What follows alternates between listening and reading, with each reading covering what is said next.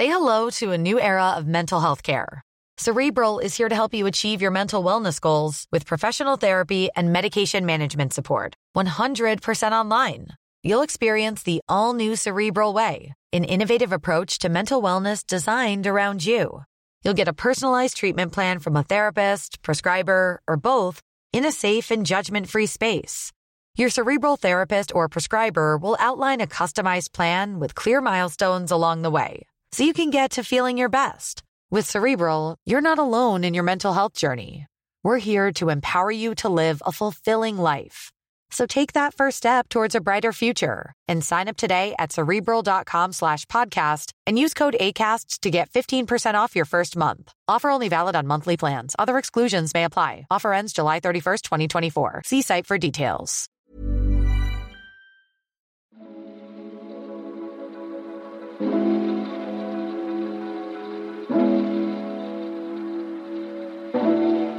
Bon, on va réu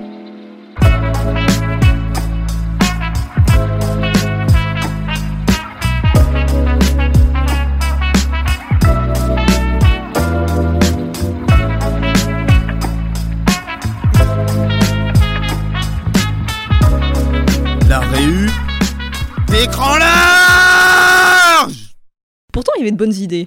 Il y avait quelques dans la genèse du personnage, même si je trouve que c'est complètement à côté de ce que de l'essence vraie du personnage. Je me dis pour un autre, euh, une Catwoman qui ne serait pas la Catwoman de DC Comics, je trouve que bon, il y avait des trucs à prendre. Encore une fois, dans l'idée de l'écriture du personnage, absolument pas en termes de mise en scène. Attends, j'ai loupé un truc, tu parles du Catwoman de Pitoff ou de... Oui, mais. oui, ah, mais- donc j'ai pas loupé un truc, ça va, tu parles. Non, mais bonnes pas- idées dans film de Pitoff, Je suis pas en train d'essayer de le sauver du tout. Non, je veux dire, euh, ouais, je. Trop tard. L'histoire sera écrite ainsi que... Non, mais je trouvais ça intéressant de ramener du fantastique dans le personnage de Catwoman, quoi. Non Voilà, mais moi tout. aussi, hein, le, délire des chats et tout, en vrai, Ouais. c'était susceptible vraiment de, de m'accrocher parce que juste euh, il y avait des chats en fait et que je suis Voilà. super corruptible par rapport à ça. Mais euh, non, en fait, c'est juste de- genre les combats, les combats. Ah ouais, Non, dur. mais c'est horrible. Ça, après, c'est la fin, horrible, bien sûr. le, le visage de la méchante pour lui écailler le visage comme ça, n'importe alors, est-ce que t'as ouais. vu Electra? Non. Ok. que Ça te fait reconsidérer euh, Catwoman. D'accord, ok. Ouais. Et Daredevil, t'as vu ou pas? Non, arrêtez Ouais. de- d'exposer. En vrai, attends, Ça, on je- fait une liste de films de super-héros tout pourris. Je vais te faire, genre, juste, je te tease une scène. Genre, c'est Daredevil qui essaie d'aller draguer le personnage de Jennifer Garner et qui en fait la stalk jusque dans un parc où il l'agresse physiquement et ils se mettent à se battre et ça se transforme en scène de séduction. mais qu'est-ce que c'est que ça? Ah putain. Ouais. Ouais. Ok. C'est les années 2000 Euh, yes, bienvenue. Bon, euh, sinon, on n'est pas là pour parler de films de merde, on est là pour préparer le prochain grand écran large sur Sucker Punch. Ouais, du coup, on n'est pas loin. Du coup, oui, c'est ça, on n'est pas loin. Non, mais sérieux, euh, ça fait deux heures qu'on parle, on a genre 20-25 minutes sur scène, il faut qu'on parle de ce film-là, on est quatre. Il faut absolument qu'on sache ce qu'on va dire parce qu'on peut pas parler pendant deux heures et écouter Déborah et Judith se battre. C'est divertissant au bureau, mais sur scène, ça va vraiment être chiant, ça va être gênant pour les gens, notamment moi, qui anime. Donc, euh, si je résume, à part le fait que Déborah déteste le film et veut le passer au lance-flamme. Ouais. En vrai, il serait un peu plus sympa avec des requins. D'accord, merci beaucoup, ça nous aide. Euh, toi, Judith, euh, je pense plus que Mathieu, encore, t'es celle qui aime le plus le film alors Oui, mais qui- même j'aime le film. Il n'y a pas de genre j'aime. Il n'y a pas de juste je le sauve, etc. J'aime le film, je le revendique, point.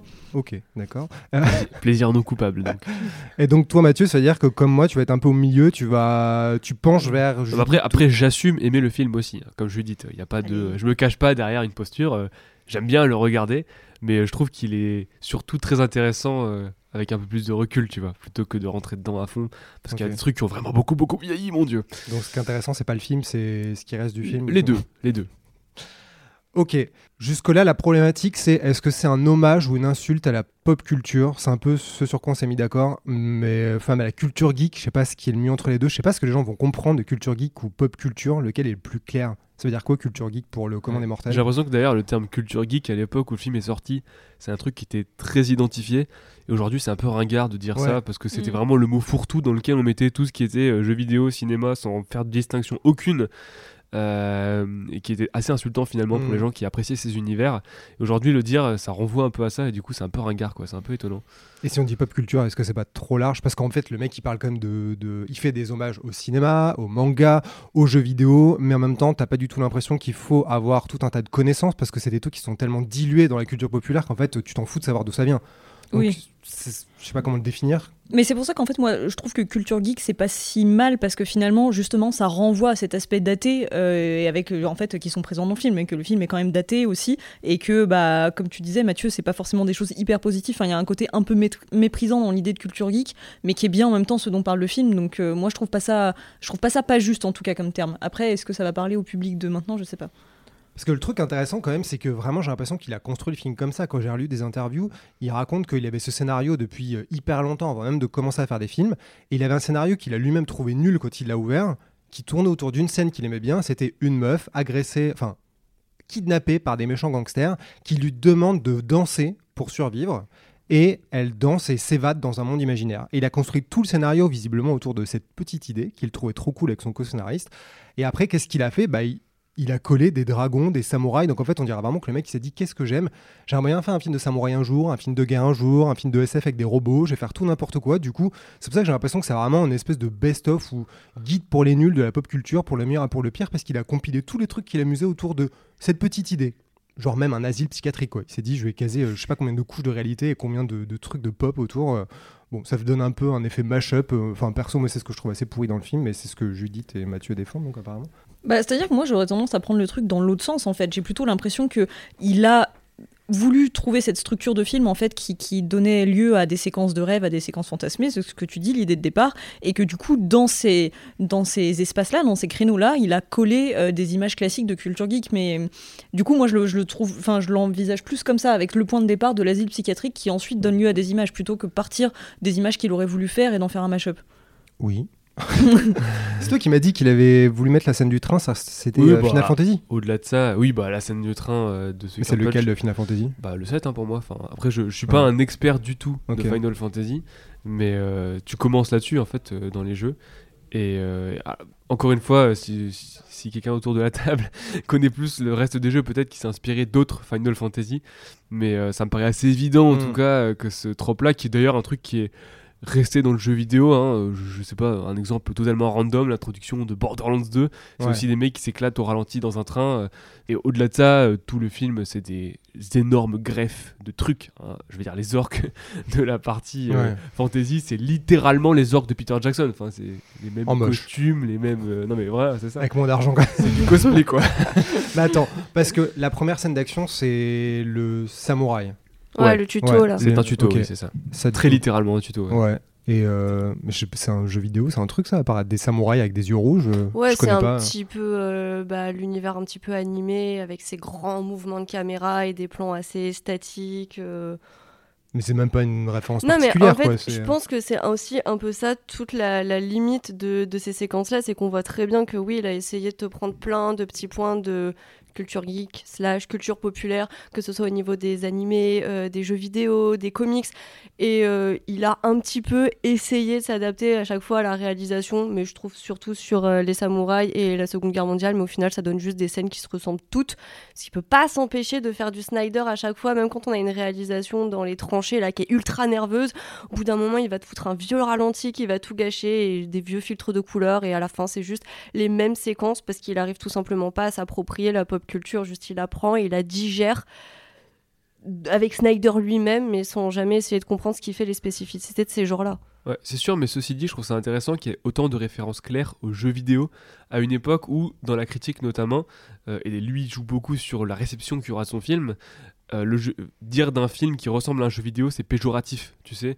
On disait ça de... euh, oh, je les mauvaises critiques Matrix, c'était ça, quoi. Dès que c'est numérique, que des ralentis, que ça pétarade un peu, et que ça fait référence à une frange de pop culture qui jusqu'ici n'était pas euh, forcément euh, portée au nu par le blockbuster hollywoodien, on parlait de jeux vidéo, quoi. C'était parce que c'était le, le sous le Ouais, ouais, tu vois, le truc en dessous. Et le fait qu'il se les réapproprie aussi sciemment, il y, a un- il y a un côté un peu effronté, quoi. C'est-à-dire, ouais, ça c'est un truc de à nous. Mm. C'est peut-être, euh, vous trouvez peut-être ça vulgaire, mais c'est rigolo et c'est cool. Et il balance tout d'un coup. Après, bon, tu peux reprocher la façon dont c'est fait. Je suis assez d'accord ce que tu dis, Déborah. Euh, T'as ce côté, il veut émuler un style de mise en scène sur chaque séquence. Et il est vraiment incapable de sortir de ses propres tics. Euh, si- même si certaines de ces séquences sont assez amusantes, je trouve. Ouais, mais, d'un côté, je me dis que c'est forcément conscient, tu vois. je- Enfin, il peut pas dans une séquence genre ultra nerveuse d'un coup te caler des gros ralentis sur des objets qui veulent strictement rien dire. Il est forcément. genre, En fait, j'ai l'impression que il a assumé d'aller jusqu'au bout et limite de se parodier en fait, de se parodier dans, dans ces séquences-là, enfin même un peu plus loin dans le film. Attends, déjà, c'est quoi? Il y a les samouraïs, après, c'est les tranchées, c'est ça le deuxième? Euh, Ouais. ouais. les tranchées, Après, c'est le dra- le dragon. Le dra- Ouais, ouais, dragon. les orques dragons. Et ça finit avec euh, le, le, train, numérique parce dans que le c'est là ouais. que ah ça part en cacahuète. Oui. Ça, c'est le pire. Qui est la pire. Non, mais Qui sérieux. est- C'est marrant, à l'époque quand j'ai vu, j'étais en mode Oh bah ça c'est Ouais. vraiment la plus cool. Et rétrospectivement en le revoyant, oh mon, Oh mon dieu, dieu Ah, mais Ouais. les mouvements dans cette scène, mais franchement, il y Ah a là des là Resident là. Evil de Paul W.S. Anderson qui sont à côté, on dirait des, du grand Ouais, cinéma. On comprend rien à l'espace, ça va beaucoup trop vite. Elle fait des pirouettes, t'as l'impression que le wagon est vide. Après, en fait, il y en a 15 autres robots qui arrivent. Tu comprends pas où sont les meufs les unes par rapport aux autres. Ça bouge, l'espace il est complètement distordu. Euh, C'est hallucinant cette Du coup, c'est le début des plans séquences numériques qui aura beaucoup par la suite, en bien mieux. Oui. Il y en a eu des très bien, hein, Kingsman, etc. Enfin, c'est des trucs qu'on a- enfin, il n'est pas totalement numérique. Bref, qui a été popularisé l'année d'après par Avengers, notamment avec le fameux. euh, Et là, tu sens que pas ils sont balbutiements, mais ils tentent un truc et vu que c'est que des faux raccords, des trucs, il y a des flous de mouvement partout. Ils passent dans les miroirs des robots, mais ça marche pas du tout. Et c'est vraiment de la bouillie. Oui, puis tu comprends rien en point de vue parce que parfois euh, la caméra semble embarquer numériquement avec une des héroïnes. Après, ça suit un robot, ça repasse à quelqu'un d'autre et tu comprends rien. à- Mais Ouais. qu'est-ce qu'il va raconter dans cette Puis il, espèce de. il suit les douilles qui tombent des ouais, ouais, c'est- idée pas si mauvaise et qui avait déjà un peu dans Watchmen si je dis pas de bêtises mais qui Euh, vraiment là est absurde c'est absurde Mais on sait s'ils ont cuté dans cette scène-là ou pas Bah, Parce que pour moi il sait est full CGI le plan enfin C'est vrai que bah, je crois pas, j'ai rien lu de. Non. Je crois que autant. c'est nul, hein, c'est tout. Ouais, donc ils ont juste, ils ont juste coupé dans celle de fantasy avec euh, les Les dragons. non, c'est ça. Ou elle est plus longue. Dans celle des dragons, il y a des trucs qui ont été ah tu veux hein. dire euh, cut par rapport à la version longue etc Ouais, c'est ça. le ouais ouais dans la, Ouais, la, la- dedans, la quoi. seule euh, Mm. séquence euh, de fantasy enfin dans le sens euh, de de- d'émerveillement on va Ouais. dire Des du film. Bah vis-à-vis du reste des strates des films c'est de l'émerveillement excuse-moi. Euh, ouais la seule qui a été coupée vraiment c'est la scène euh, des orques et du dragon où il a coupé bah dans la version cinéma on les voit débarquer dans la cour où il y a tous les orques. Il y a plein d'orques. Ensuite t'as un raccord et euh, elles arrivent à l'endroit où il y a le dragon et ils sont tous morts derrière et dans la version longue on les voit défourailler du Mmh. de l'orque et la séquence est pas mal chorégraphiée d'ailleurs Ah oui, parce que là, moi, je me suis dit qu'en fait, c'était la bonbonne de gaz qui lâchait euh, le mec depuis l'hélicoptère euh, qui, en fait, tuait tout le monde. Mais en fait, non, il y a encore des gens. Ouais, non, il y a une Enfin, des baston, gens, des orques. J'avoue que j'ai même pas essayé de comprendre. comprendre comment on en est arrivé là. Et euh, le, moi, le truc que je trouve aussi assez dégueulasse dans le film, et je pense que je sais que dans la rédaction, vous êtes plusieurs à avoir aimé, genre toi, Judith, c'est les, les musiques, genre les remixes des musiques. Moi, c'est un truc. Je trouve qu'à la fois, c'est hyper cohérent parce qu'ils remixent tout un pan de la culture avec des trucs populaires. C'est normal qu'ils reprennent des tubes, mais c'est quand même un peu. euh, un- Enfin, c'est ringard maintenant, je trouve. Quand je le revois, je me dis. Enfin, quand je les réécoute, je me dis, mon Dieu, quoi. j'ai- Oui. Ça aussi entre moi, ok, c'est amusant, et vraiment des moments où je me dis, mais les trois couches de, de, de sens qui le. Fout sur les scènes, quoi. Ouais, oui, mais en fait, moi, enfin, pour le coup, euh, c'est des musiques, des reprises de musique que j'aime bien au sein du film, que j'irai pas forcément écouter par ailleurs. Mais euh, ce que je trouve vraiment intéressant, c'est que pour moi, le film, dans ses séquences fantasmées, euh, vraiment, il fonctionne de la manière dont ça fonctionne dans notre cerveau quand on écoute une musique plus ou moins cheesy ou pas, d'ailleurs, hein, en tout cas, qui, qui nous porte d'une manière ou d'une autre, et qu'on va se se prendre à en fait euh, imaginer euh, bah, une histoire dessus et se mettre en scène euh, sur cette musique là mais juste bah, parce que voilà c'est les rêveries qui se passent dans notre tête et j'ai l'impression que vraiment ces séquences fonctionnent de cette manière et que du coup bah faut pas hésiter à y aller dans la musique euh, euh, bah ouais il y a hyper kitsch euh, hyper euh, voilà enfin comment dire euh, Attends, déjà, on peut s'arrêter. C'est ça qui se passe au bureau quand t'as tes écouteurs, en fait. T'es en train de t'imaginer. Voilà. T'as Geoffrey qui un gueule, t'as Geoffrey qui gueule et t'as Army of Me de Björk dans ses écouteurs. Je exactement comprends mieux maintenant. mes regards vides. Euh, Non, mais pour moi, oui, c'est la manière dont ça fonctionne. Donc, c'est pour ça que la musique est très présente et très pop, parce que je pense que c'est euh, bah, un certain nombre de personnes qui a ce genre de mécanisme quand on écoute de la musique, que c'est aussi à ça que ça sert. Et que ça ramène un peu euh, ces séquences-là et le propos du film à un niveau très euh, euh, émotionnel et, comment dire, imaginaire, enfin, en tout cas, l'imagination de, de chaque personne, parce que bah, finalement, il n'y a, il y a rien qui se passe dans la réalité quasiment dans ce film. Donc, euh, En fait, tu il y a des moments où je me dis, genre Sweet Dreams au début, euh, ça va, mais quand t'arrives à Where is my mind, je me dis, mais il se fout de ma gueule, en fait, c'est pas possible d'être aussi. euh, littéral. Ouais, c'est Ouais. ça, je me dis, mais pourquoi il s'est dit. Ouais, mais c'est ça qui est, qui est cool, je trouve. Ah ouais Ouais, c'est marrant, je trouve qu'il la façon dont il, il, utilise, il utilise que des morceaux de musique donc populaires, mais logiquement c'est du mashup, donc c'est des trucs pop comme tout le reste du film. Et il, en- prend ceux qui sont le plus euh, justement imagés. Genre Where is my mind? C'est l'histoire d'un gars qui fait de la plongée à la base. Enfin, c'est comme ça qu'il l'a décrit le gars. Enfin, les mecs des Pixies. Et, euh, et le fait de l'utiliser de façon aussi littérale, bah finalement ça rend bien dans ce qu'il veut raconter, c'est-à-dire vraiment de la pop culture littérale. Pareil pour Army of Me qui a une histoire beaucoup plus intime, et lui il applique ça d'un terme sur avec un terme totalement littéral. Et euh, ce que lui voulait faire Snyder, il l'a dit en interview, c'est euh, un Alice au pays des merveilles avec des Avec des mitraillettes. avec des mitraillettes. bah, il met White Rabbit quoi, White Mhm. Rabbit. Euh, morceau qui parle, bah je pense de drogue, hein, parce que bon c'est Jefferson Airplane, enfin je, je connais pas la, la signification exacte du morceau, mais ça s'appelle White Rabbit et c'est un morceau de rock des années, bref. Euh, Des années drogue. des années voilà, Woodstock, tout ça, c'était le bon temps. mais euh, mais c'est ouf à quel point il utilise le morceau de la façon la plus littérale possible. Et je trouve que ça rentre dans ce qu'il veut raconter, c'est-à-dire vraiment t'attirer dans le film avec tous ces trucs très très littéraux du où tu vas avoir de l'action, tu vas avoir machin, etc.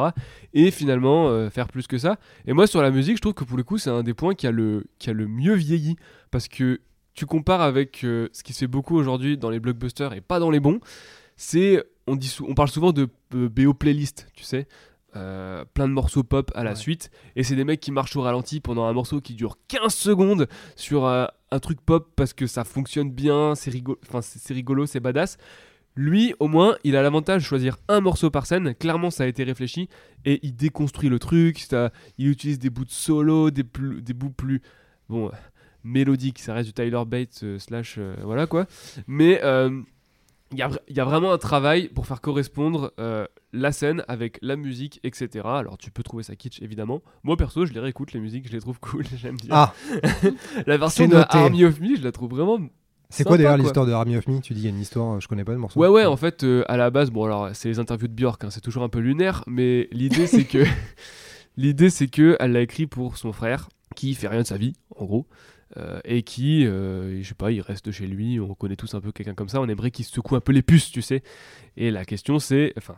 Le sujet de la chanson, c'est si tu fais rien, tu vas faire face à une armée de moi, donc euh, moi pas contente euh, par rapport à ce dont tu me Ah, connais d'habitude, tu sais. Ouais. C'est un peu le contraire de ce qu'on pourrait avoir. Moi qui connais pas la chanson, dans le film, je me dis Army of Me. Ouais, genre, mais tu pourrais. Tu a une force qui se décuple. tu genre, pourrais l'appliquer au public qui est prétendument visé par Snyder et au cliché qu'on met dessus, c'est-à-dire vraiment euh, bah, le geek justement dans tout ce qu'il avait de péjoratif à l'époque.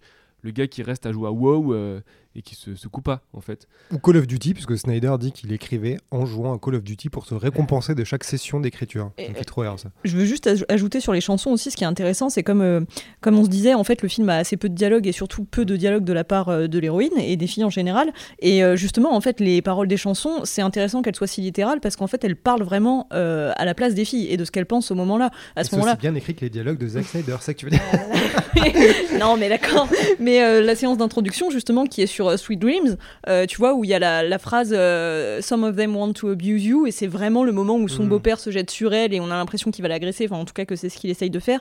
Bah oui, c'est littéral, mais du coup, euh, ça redonne un peu la parole aux personnages qui l'ont pas beaucoup aussi, quoi. Mais ça, par contre, je suis Ouais, mais- d'accord, c'est que, pardon, c'est- je suis d'accord sur le côté. euh, je trouve que le choix des musiques est un peu euh, nul, mais j'aime bien le fait qu'il aille à, à fond comme ça. C'est vraiment, t'as une intro qui soit aussi longue avec Mm. une musique qui semble interminable et que euh, tu n'aies au- aucun bruit de voix, tu vraiment, il n'y a pas de cut. Ouais. Et j'aime bien qu'il y aille à fond, quoi. Vraiment, t'as des, des blocs de musique et dans les scènes d'action, elles disent pas grand chose et c'est juste un morceau, un C'est des clip. clips, quoi. ouais, c'est ça. mm. Que je trouve assez agréable parce que souvent les gens ils vont pas trop à fond. Là, tu- il a appuyé sur le curseur, il y va à fond, Ouais, bah moi justement c'est cette surenchère qui me, qui me dérange. Et euh, certes c'est l'effet voulu mais je regrette vraiment le résultat parce que du coup on est sur une surdramatisation qui me sort complètement de, de l'histoire de, de ce personnage principal qui pourtant c'est son trauma d'origine, c'est vraiment la scène clé pour comprendre tout ce qui va se passer par la suite. Et malgré ça je peux pas m'empêcher de m'ennuyer pendant cette scène parce que ça parle pas, parce que je, trouve euh, que voilà le choix des musiques par rapport à ce qui se passe euh, c'est littéral, mais je trouve surtout ça un peu bené. Enfin, elle se retrouve dans un asile, il y a Where is my mind Euh, Some of them euh, want to abuse you. Juste après, euh, some of them want to be abused. Je suis en mode, bah euh, non, c'est Mhm. pas trop le message du film en fait. Et je pense que c'est vraiment tout ça qui me sort du film, plus les séquences fantasmées qui, elles aussi, je trouve, qui sont à part. En fait, tout le long du film, bah, pour moi, ça manque d'immersion. En fait, je me demande s'il n'y a pas une version parallèle où il a fait une comédie musicale, puisqu'il y a un numéro musical qui a été coupé, il veut faire un film avec autant de musique, peut-être qu'en fait il aurait dû aller à fond et faire un truc où la couche de réalité de la maison close et du spectacle, en fait, c'est juste un show, quoi, vraiment, où elle danse, elle Je chante. trouve que Zack Snyder euh, serait vraiment un très bon candidat pour faire une comédie musicale. Il a un style super visuel, clairement il adore faire des trucs un peu clip, il pense souvent la musique en amont, Voilà, pourquoi pas, vas-y Bah en ouais, fait. Et surtout, il a ouais, ce sens littéral de on figure visuellement ce qu'il doit être dit euh, dans la Ouais. narration. C'est exactement euh, une certaine Ouais. période de la comédie musicale comédie hollywoodienne. musicale, mais on y est. Casse. Moi j'aimerais bien. En vrai, Ouais, la scène, franchement, la scène de comédie musicale qui a été coupée là, euh, Bah ouais. Love is a Drug, euh, elle est très sympa, hein, franchement. euh, Ouais. Elle est très littérale, encore une fois. t'as un plan de, En fait, C'est genre un plan du film, de- quoi. Sucker Punch. Ouais. Littéral. t'as un Littéral plan de bouteille de champagne qui s'ouvre après Ouais. que. euh, je- Ah oui, et se cambre. bon. Mais Ouais, c'est pas la, c'est pas l'utilisation de Where Is My Mind la plus euh, improbable euh, du cinéma euh, Ah récent parce qu'il y a eu Malignante. Oui, Ah ouais voilà, voilà. Putain, je me Ah bah. souvenais pas. Non, mais tu on a- rigoles, c'est Ah, un des c'est meilleurs dans tout moments du film. Ah ouais. Quand on arrive à citer Malignante Ouais. pour défendre Sucker Punch, c'est qu'il y a quelque chose qui Ah, décolle avec plus, t'as Punch. Judith et Mathieu qui sont surexcités, genre, ah, ils sont sûrs pas aimer les films cool. Ah oui, de ouf, Non, j'ai bien aimé et Malignante, Sucker Punch et Malignante dans la Ah bah si. Oh. Non, non, parce que moi, pour le coup, j'aime bien quand même Malignante, c'est un bon gros délire. Attends, on va revenir quand même à un truc qui est super bizarre dans le film. Enfin, bizarre. Un des trucs qui fait que le film est sûrement un peu bancal, c'est les, justement les couches de narration. Moi, je, trouve- en revoyant le film, je me suis dit, il y a plein de moments où je m'arrête et j'essaie de comprendre, mais attends, dans quel niveau de réalité on est et surtout quel est le rapport entre le, ce niveau-là et celui d'après et pourquoi elle va dans le dernier niveau. Est-ce que quelqu'un peut résumer, genre si quelqu'un sur scène essaie de nous demander de résumer les couches de réalité, est-ce que quelqu'un le peut faire en 10 La secondes chrono Ultra piège. Mais oui, c'est vrai. Est-ce que vous pouvez, s'il vous plaît, écran large, me résumer ce qui se passe réellement dans le film? Alors attends, vas-y, je sais. Première couche, euh, c'est euh, Baby Doll, mais on connaît pas son vrai nom, euh, qui est avec son beau-père qui a tué sa petite sœur et qui l'emmène dans un asile psychiatrique. Deuxième couche, c'est Baby Doll, qui du coup euh, est Baby Doll et qui s'imagine être euh, une danseuse slash prostituée dans un cabaret maison close. Ok Et ensuite, il y a la dernière couche de réalité où euh, bah là, c'est toutes les scènes euh, dans les univers de, de pop culture slash culture geek. Alors pardon, mais moi je trouve qu'il y a une couche supplémentaire. Ah Au- bah oui Au tout début, la toute première couche, parce que le tout tout premier plan du film, on arrive sur une scène de théâtre et Baby Doll est dans sa chambre, mais sur une scène de théâtre. Et donc je pense que la, la première couche de réalité, on la sous-entend simplement avec ce tout premier plan, mais qu'on ne la revoit pas pendant le reste du film, mais que déjà la, la réalité de son beau-père et tout ça, c'est déjà une mise en scène. Ah bah tu vois moi pour moi c'était parce qu'il y avait la voix de Sweet Pea qui se qui se mettait dessus et donc en fait on revenait en fait à Sweet Pea qui est dans la pièce de théâtre où elle est avec sa Ah, mais perruque blonde. Putain, je viens de comprendre que c'était la voix de Sweet Pea et pas de Emily Ah ouais. Browning à ce moment-là. J'allais Ouais. dire que t'es bête, mais moi j'ai compris en voyant le film que le gamin à la fin c'était celui des tranchées. Donc en fait, Ouais, euh, je pas Ça, ça, pour le Ça, coup, franchement, on est tous pour le coup, je vu. Mais, Mais Ah, c'est- pour ça, tu vois, que je pense qu'en fait la, la fin et le début se rejoignent. euh, c'est parce que je, en fait tout ça se passe dans la tête de Sweet Pea. tu Bah vois. tu vois, genre le début et la fin se rejoignent, c'est peut-être un des seuls moments véritablement que, que j'aime bien dans le film, c'est euh, bah, quand euh, Baby Doll retrouve Sweet Pea, qu'elle s'évade et là en fait tu vois clairement que tu es dans les couloirs de l'asile psychiatrique et à aucun moment du cabaret. Sauf qu'elles sont dans leur tenue de cabaret, donc Oui. c'est vraiment les deux réalités qui fusionnent et ce moment-là je le trouve grave intéressant visuellement et narrativement. Mm. Et c'est un des seuls. il y a un moment qui à chaque fois me fait euh, basculer, c'est au moment où euh, Baby Doll va pour se faire lobotomiser et tu bascules sur la scène avec Sweet Pea qui se lève en disant oh mais on arrête ça, c'est de la connerie. Tu bascules dans l'univers de la maison close et je me dis mais du coup est-ce qu'on est déjà c'est une sorte de de flash forward de elle qui va se faire lo- lobotomiser puis après tu reviens en arrière et en fait le temps est distendu mais en même temps à la fin le docteur Gorski dit non elle a passé comme une semaine elle a foutu le bordel elle te raconte quasiment les événements elle a attaqué le cuisinier elle a aidé quelqu'un à s'évader. Et à chaque fois je me dis c'est un peu ça me retourne la tête j'essaie de comprendre la, chronologie et pourquoi à ce moment-là elle a fait cette bascule avec Sweet Pea avec une perruque blonde dans le rôle de Baby Doll qui va se faire lobotomiser exactement avec la scène de la réalité qui arrive à la, à la fin dans cette réalité là Ah, parce moi chaque fois je suis perdu pour moi, en fait, toute la, toute la semaine, enfin la semaine ou c'est peut-être cinq jours, qui s'écoule, c'est pendant la chanson Where is my mind, pendant qu'elle regarde le couteau du cuisinier, la carte, ou en gros, elle élabore son plan, quoi. Genre, pour moi, c'est- c'est c'est dans tout ça. Ouais, ben moi, enfin, j'aurais tendance à dire, mais je suis d'accord que c'est compliqué, hein, mais que du coup, voilà, euh, tout ça, c'est le point de vue de Sweet Pea, même si le spectateur ne le sait pas, euh, et que en fait, c'est Sweet Pea qui s'imagine en fait que hum, ce qu'a été cette semaine-là, euh, du point de vue de Baby Doll, mais en fait, c'est c'est ce qu'elle s'imagine, et je pense que c'est pour ça aussi que la première séquence est tellement mise en scène et elle, elle est déjà tellement théâtrale en soi, c'est parce que c'est déjà en fait la représentation que Sweet Pea se fait de ce que Baby Doll a pu vivre, je pense. Mais du coup, à la fin, vu que c'est. Geoffrey vient d'ouvrir la bouche. Mais non, parce que j'avais posé une question genre mais attends du coup est-ce que mais attends je laisse Déborah parler Parce que, attends, attends, j'essaie de me mettre au clair, mais du coup, à la fin, c'est Sweet Pea qui se ferait euh, lobotomiser? Non, Non, non, euh, je pense Genre que. Sweet Pea c'est vraiment évadé parce que t'as Gorski Oui. qui dit euh, elle a poignardé un infirmier, elle a allumé un feu, elle a aidé. euh, Non une mais ça je pense que c'est. Baby Doll qui l'a fait, mais qu'elle l'a fait effectivement avec Sweet Pea, enfin voilà un peu bah, comme comme ce qui est montré dans le film. Simplement, comment dire, ce qu'on voit, ce que ce que ce qu'on voit, ce qu'on voit tout court, c'est Sweet Pea qui le soit qui le voit elle-même, soit qui l'imagine, tu vois.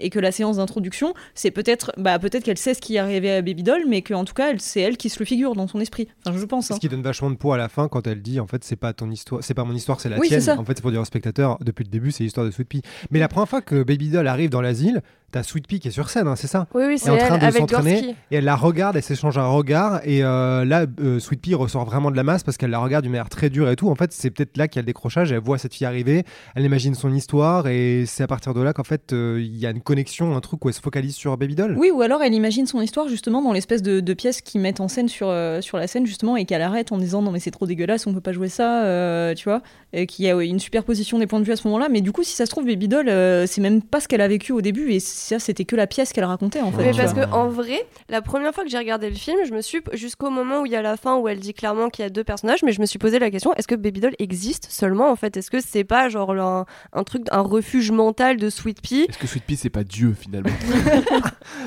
Euh, en fait, c'est pire qu'Inception. Ou mieux qu'Inception. Ce truc est hyper tordu, quoi. C'est. Et ça expliquerait aussi pourquoi euh, finalement c'est le mentor de Baby Doll qui se retrouve à être le chauffeur de bus. Non de mais ça, parlons-en. Ça- Hein Je encore ouvert la Ouais, ouais, parce que. Attends. Ça veut dire que si c'est Sweet Pea. En fait, la source de, cette, de ce mec, c'est le chauffeur qui l'aide sans aucune raison. Mm. Et c'est elle qui l'a catapulté dans ses fantasmes. Parce qu'en fait, c'était le guide dans le bus, donc le guide de Bah. ses rêveries. Mais ça arrive avant. Oui, alors C'est là. pas clair du tout, Judith. hein. Non. Franchement. non, mais tout n'est pas clair pour moi non plus. J'ai pas tout élucidé, mais euh, Pour Snyder non plus, je pense. Ouais. Euh, mais ouais, enfin, comment dire Oui, parce que du coup, c'est pareil. Est-ce qu'il faut imaginer finalement que euh, il y a des choses qu'elle a imaginées dans les dernières secondes du film Du coup, est-ce que le, le gamin qu'on voit dans les tranchées, euh, en fait, c'est, tu vois, c'est la rêverie qui se passe en fait au moment où le gamin monte les escaliers du bus, en fait, ou pas euh, Enfin non, ça devient trop compliqué. Non, je pense Mhm. pas que ce soit ça. Mais euh, bref, toujours est-il que je pense que ça se passe dans l'imaginaire de Sweet Pea. Ok, et donc que- on n'abordera pas ce sujet sur scène, s'il vous plaît, parce que pardon, clairement on est incapable de résumer. Donc on va faire diversion. Non, par contre, je pense que moi, le problème que j'ai avec les strates de réalité, c'est que c'est hyper répétitif et que moi, je trouve ça un peu chiant. En tout cas, ça, je pense que je le dirais parce que je trouve que ça marche pas en fait. Ouais, bah honnêtement, je te suivrai parce que moi aussi, franchement, en plus, ça m'énerve parce que sur ce papier, genre, c'était vraiment tout ce que j'étais censée euh, aimer. Et au final, j'ai vraiment envie de m'intéresser à l'histoire de ces femmes et à leur plan d'évasion. J'ai vraiment envie de flipper avec elles, d'être en tension, d'avoir les mains moites et tout. Sauf que ces scènes-là, j'arrive pas à les comprendre parce que c'est des moments où elles sont très vulnérables parce qu'elles se mettent en danger. Mais dans ces réalités-là, elles sont totalement invulnérables. Enfin, clairement, elles risquent strictement rien. Elles pètent à la gueule de tout le monde. Elles font des pirouettes dans tous les sens. Elles sont surarmées. Donc, en fait, ces moments-là, j'ai vraiment du, du mal à comprendre ce que, ce que ça apporte du point de vue de leur histoire. Puisque, au final, quand il leur arrive quelque chose de mal, bah, on repasse dans la réalité euh, cabaret euh, maison close et on quitte euh, ces réalités-là. Alors c'est là qu'il faut qu'on parle, je pense, sur scène forcément de l'action. Parce que je pense que plein de gens aiment Zack Snyder parce qu'il fait des scènes d'action qui sont super cool, ralenti et tout. J'en fais un peu partie parfois. Mais euh, est-ce que qui aime les scènes d'action de ce film en fait? Qui peut les défendre? Euh, à la revoyure, c'est sûr que ça a vieilli, je suis d'accord. Surtout pour le côté mélasse numérique. On dirait vraiment qu'ils ont tourné ça dans un studio de 4 mètres carrés, c'est compliqué quoi. Enfin, il y a- tu vois, la texture des arrière-plans, elle est super proche quoi. C'est euh, très caractéristique de l'action des années 2000 de toute Ouais. façon, enfin, l'action numérique des années 2000. Euh, mais après, je trouve qu'il y a quand même des, des plutôt bonnes chorés, euh, des, des trucs pas mauvais du tout. D'ailleurs, je crois que le, c'est le coordinateur de, Corée qui l'a depuis très longtemps et qui est un gars qui bosse avec lui sur les cascades depuis très longtemps. Je me rappelle plus du tout son nom, je suis désolé. Mais qui ensuite est passé euh, directeur de seconde équipe sur euh, Man of Steel, bon sur 302 aussi, hein, et qui est resté euh, directeur de seconde équipe, réalisateur de seconde équipe sur beaucoup de ses films par la suite, enfin la plupart d'ailleurs, je pense. Et c'est un gars qui a l'air très spécialisé dans le- les environnements numériques justement. Euh, Dans la laideur, c'est ça que bah c'est sûr que là, c'est sûr que ça a mal vieilli. Voilà, comme, comme 300 a mal vieilli, hein, on va pas se Mais genre, mentir. euh. s'il fallait que chacun défende ou aime une scène, moi je sais même pas laquelle je mettrais. Je- qui Il y a vraiment une scène que vous trouvez euh, vraiment cool Moi, qui- moi, alors, Ouais. je suis vraiment Ouais. tout seul, mais j'aime beaucoup celle. Judith- de- Ouais, non, oui, enfin, non, mais globalement, moi, je les trouve assez cool. Alors, je suis d'accord avec Mathieu sur l'aspect numérique. euh, effectivement, c'est assez laid et tout. Mais encore une fois, j'aime beaucoup leur utilisation de la musique. Euh, moi, je les trouve assez euh, bah, hypantes, quoi. Enfin, ce mot n'existe pas, mais moi, je, enfin, voilà, euh, Donc Et- argument non reçu. Mais c'est pareil, c'est un peu en le revoyant pour, pour préparer le, la séance, parce que la première fois, je- je- ça m'avait fait l'effet d'une perte de temps, un peu ces séquences malgré tout. Ou alors, je suis pas tout à fait d'accord avec Déborah sur le fait qu'elles sont dépourvues d'enjeux, parce que je trouve qu'il y a des échos, effectivement, entre la réalité, entre guillemets, et euh, ses rêves. Mais euh, où c'est vrai, où on se dit, bon, bah, c'est de l'action qui est pas géniale en soi, et pendant, qui ne correspond pas assez à l'histoire qu'elles sont en train de vivre dans la maison close, et que, bon, bah, du coup, c'est un peu, c'est trop déco- décorrélé de la réalité, quoi. Et finalement, là, non, euh, je les ai trouvés en, en revoyant le film, je les ai trouvés vachement cool. Et en fait, ma préférée, c'est celle de c'est l'initiation, en fait, le tuto avec Ouais. les samouraïs, Mm. parce que euh, voilà, moi j'adore jouer à Soul Calibur et que j'y retrouve plein de codes que j'aime de, de, de jeux de combat, tu vois, qui se passent dans des arènes qui sont en général des temples. Euh, voilà, une arène complètement vide qui est assez jolie, mais euh, dans laquelle bah, on est un peu un contre un contre un ennemi et il y a des gigabafs qui partent dans tous les sens, mais c'est pas grave, on se relève et on y va. J'aime bien. Mais moi, je trouve ça assez fou parce que je trouve aussi que c'est peut-être la meilleure, ou peut-être la moins non mémorable, mais c'est genre la première du film. Et en plus, elle est en décrescendo, genre le troisième, il n'y a même plus de combat. Et genre, Mm. c'est le tuto. Dans la version c'est la ciné. plus dans cool. la version ciné. Mais- Là, dans la version longue, il y a un combat plus long. Ah je non, parle tu- du ah, samouraï, ah, ok, hein. Je pensais que tu parlais de la troisième scène d'action. du non, coup, non, je parle du de- samouraï. Le troisième samouraï dans celle-là. Ouais, ouais, ouais, d'accord. Oui, bah parce qu'elle devient de plus en plus forte et du coup, forcément. En fait, ça devrait être un crescendo de cool et tout. Et je trouve qu'en fait, euh, si la première est la plus réussie, c'est là où je me dis, mais le film, il a, il a raté un truc en fait. euh. Mais moi, je, je suis pas d'accord que ce soit en décrescendo, ou alors c'est en décrescendo, au contraire, justement, en termes de force. Mais euh, au départ, dans la première, elle est complètement invincible, où genre elle se prend à un moment donné une baffe géante qui la propulse à travers un bâtiment, qui défonce le carrelage et tout. Elle va très bien. Euh, dans la dernière séquence, il y en a quand même une qui meurt, quoi. Ce qui est, alors que pour l'instant, effectivement. Non, non, je veux dire décrescendo entre les trois samouraïs. À l'intérieur de la séquence des ah, samouraïs. d'accord, ok. Ah oui. En fait, en Bah, fait mais ça c'est un détail, c'est plutôt que le fait que la première séquence d'action soit potentiellement, et je suis un peu d'accord avec toi, la plus marquante et amusante. Oui. Parce que du coup, oui. genre la dernière, la vraie dernière, c'est celle du train avec les robots, qui est quand même celle qu'on trouve la plus dégueulasse. Et en Qui à plus, qui l'époque est- était la plus originale. Hmm. Ouais, mais en termes de chorégraphie, c'est comme celle qui est la plus tristounette, quoi. C'est ça que je trouve un peu dommage. J'ai l'impression qu'il a raté le coche du Ouais, spectacle parce que ça va être. Même celle du dragon, je la trouve finalement un peu. Un peu. Genre, c'est un peu parcours de santé, quoi. Je trouve que c'est quand même pas, pas foufou. euh. Je me demande si c'est pas dû au fait que les effets spéciaux sont moches en fait, parce que Mhm. sans ça, c'est parce que du coup la première elle a moins d'enjeux, il y a moins de- beaucoup moins de personnages, du coup c'est peut-être pour ça Ah aussi bah, que ça passe mieux. Pour le coup, je trouve que c'est quand même une des scènes avec le plus d'enjeux parce que c'est vraiment la scène où euh, elle comprend qu'elle peut se battre, elle comprend qu'elle est forte, qu'elle peut prendre les armes. Et c'est pour ça que moi, le film, au début, vu que j'avais strictement rien lu dessus, mais je l'avais totalement pris à l'envers parce que ça m'a étonné qu'ils disent euh, Snyder, ouais, en fait, c'est un gros doigt d'honneur et euh, en gros, c'est une critique de la, du sexisme qu'on peut retrouver dans la culture geek. Alors que moi, j'avais compris vraiment ah bah en fait, il redonne une place aux femmes qui ont toujours été invisibilisées ou euh, maltraitées, on va dire, dans ce genre d'univers. Il leur redonne une place et c'est pour ça que j'avais vraiment du mal à comprendre les tenues. Parce que je me disais, mais du coup, ça veut dire... Enfin, c'est- c'est ça- c'est en total décalage de ce qu'il veut dire. Après, du coup, j'ai appris que c'était un doigt d'honneur et je me suis dit, mais c'est bizarre parce qu'en fait, ces scènes, c'est les scènes qui sont censées en fait les émanciper d'une certaine façon, enfin, à côté de la réalité 1 et réalité 2 dans le cabaret. C'est vraiment des scènes qui sont euh, vecteurs de pouvoir et d'émancipation. Alors, je comprenais pas pourquoi c'était là l'objet en fait de la critique de Snyder, d'après lui. Mhm. C'était intelligent ce que j'ai dit. Hein. oui, Euh, oui, mais enfin je sais pas si on peut repartir euh, directement là-dessus ou si. euh, Ouais, là t'ouvres le- l'autre grand, euh, l'autre- grand débat sur ce car punch. Bah, de toute façon, je pense que le plus gros du débat, ça va être Zack Snyder. Est-ce qu'il a voulu raconter avec euh, C'est ça, non? Le- Évidemment. De toute façon, c'est tout le Mm. sujet. hein. Bon, du coup, on va un peu parler des scènes d'action, mais pas trop. On mettra des images, je pense, derrière pour euh, genre celle des tranchées et celle des robots, parce qu'il faut absolument qu'on parle de celle des robots pour que je puisse caser Resident Evil Afterlife. Mais donc on est d'accord parce que depuis, moi j'ai été paumée euh, pendant un certain temps. On est d'accord que celle des tranchées et celle des robots c'est deux différentes. Celle, celle que vous appelez celle des robots c'est celle du train. Oui. Parce D'accord. qu'il y a des robots, ouais. Oui, mais parce qu'il y a un robot aussi dans les tranchées. Alors C'est un hein, mais méca. là, on aurait Ouais. dit robot géant. Oh là là Ah oui, c'était un méca, attention. Mais oh elle là dit n'importe quoi. C'est. Moi j'aime bien celle des tranchées. Voilà. De- Ah ouais ultime. Ouais, je, je- enfin j'aime bien. Comparé aux autres, Ouais. je la trouve sympa, justement parce que il y a cette idée de c'est filmé plus ou moins caméra à l'épaule, du moins c'est le style qu'il essaye d'émuler. Mais justement le fait qu'il s'y- il se jette pas dedans à fond, qu'il nous fasse pas du simili Michael Bay dégueulasse à vomir, je trouve que c'est pas mal parce qu'on a encore à peu près le sens de qui est où et comment. Le mecha il est plutôt cool. Il y a, il y a quelques bonnes idées de mise en scène et pour le coup je pense que c'est une des un des moments où il utilise le mieux les environnements numériques avec cette carte qu'elle balance en l'air et qu'elle Mhm. récupère, euh, le, le méca, le, les, euh, les, les éplins qui, qui se crachent et tout. euh, je trouve qu'elle utilise beaucoup mieux que dans les autres scènes où c'est un prétexte pour mettre des décors, des main paintings numériques euh, qui ont vraiment vieilli. Là au moins elle essaye de raconter quelque chose avec ça. C'est sûr que c'est pas la séquence d'action du siècle, mais j'avais trouvé ça assez galvanisant à l'époque en salle et je continue à le penser. Ouais, je trouve que c'est la seule où il y a une vraie euh, construction parce qu'elles sont séparées, il y a des décors différents, du coup il se passe des trucs parce que sur celle du train c'est genre un couloir littéralement et euh, celle du samouraï à la limite t'as deux décors intérieur-extérieur, au moment t'as la gradation de est-ce qu'elle va réussir, qu'est-ce qu'elle veut faire, mais euh, celle des tranchées c'est celle où il se passe le plus de Et trucs. puis tu dis que l'intro, euh, l'intro chez Samurai, ça te fait penser à Salle Calibur, mais moi, la scène des tranchées, c'est trop Wolfenstein et j'aime bien Wolfenstein. Et un peu stylé, le, dirige- le dirigeable qui brûle, c'est un petit peu, Ouais, j'avoue.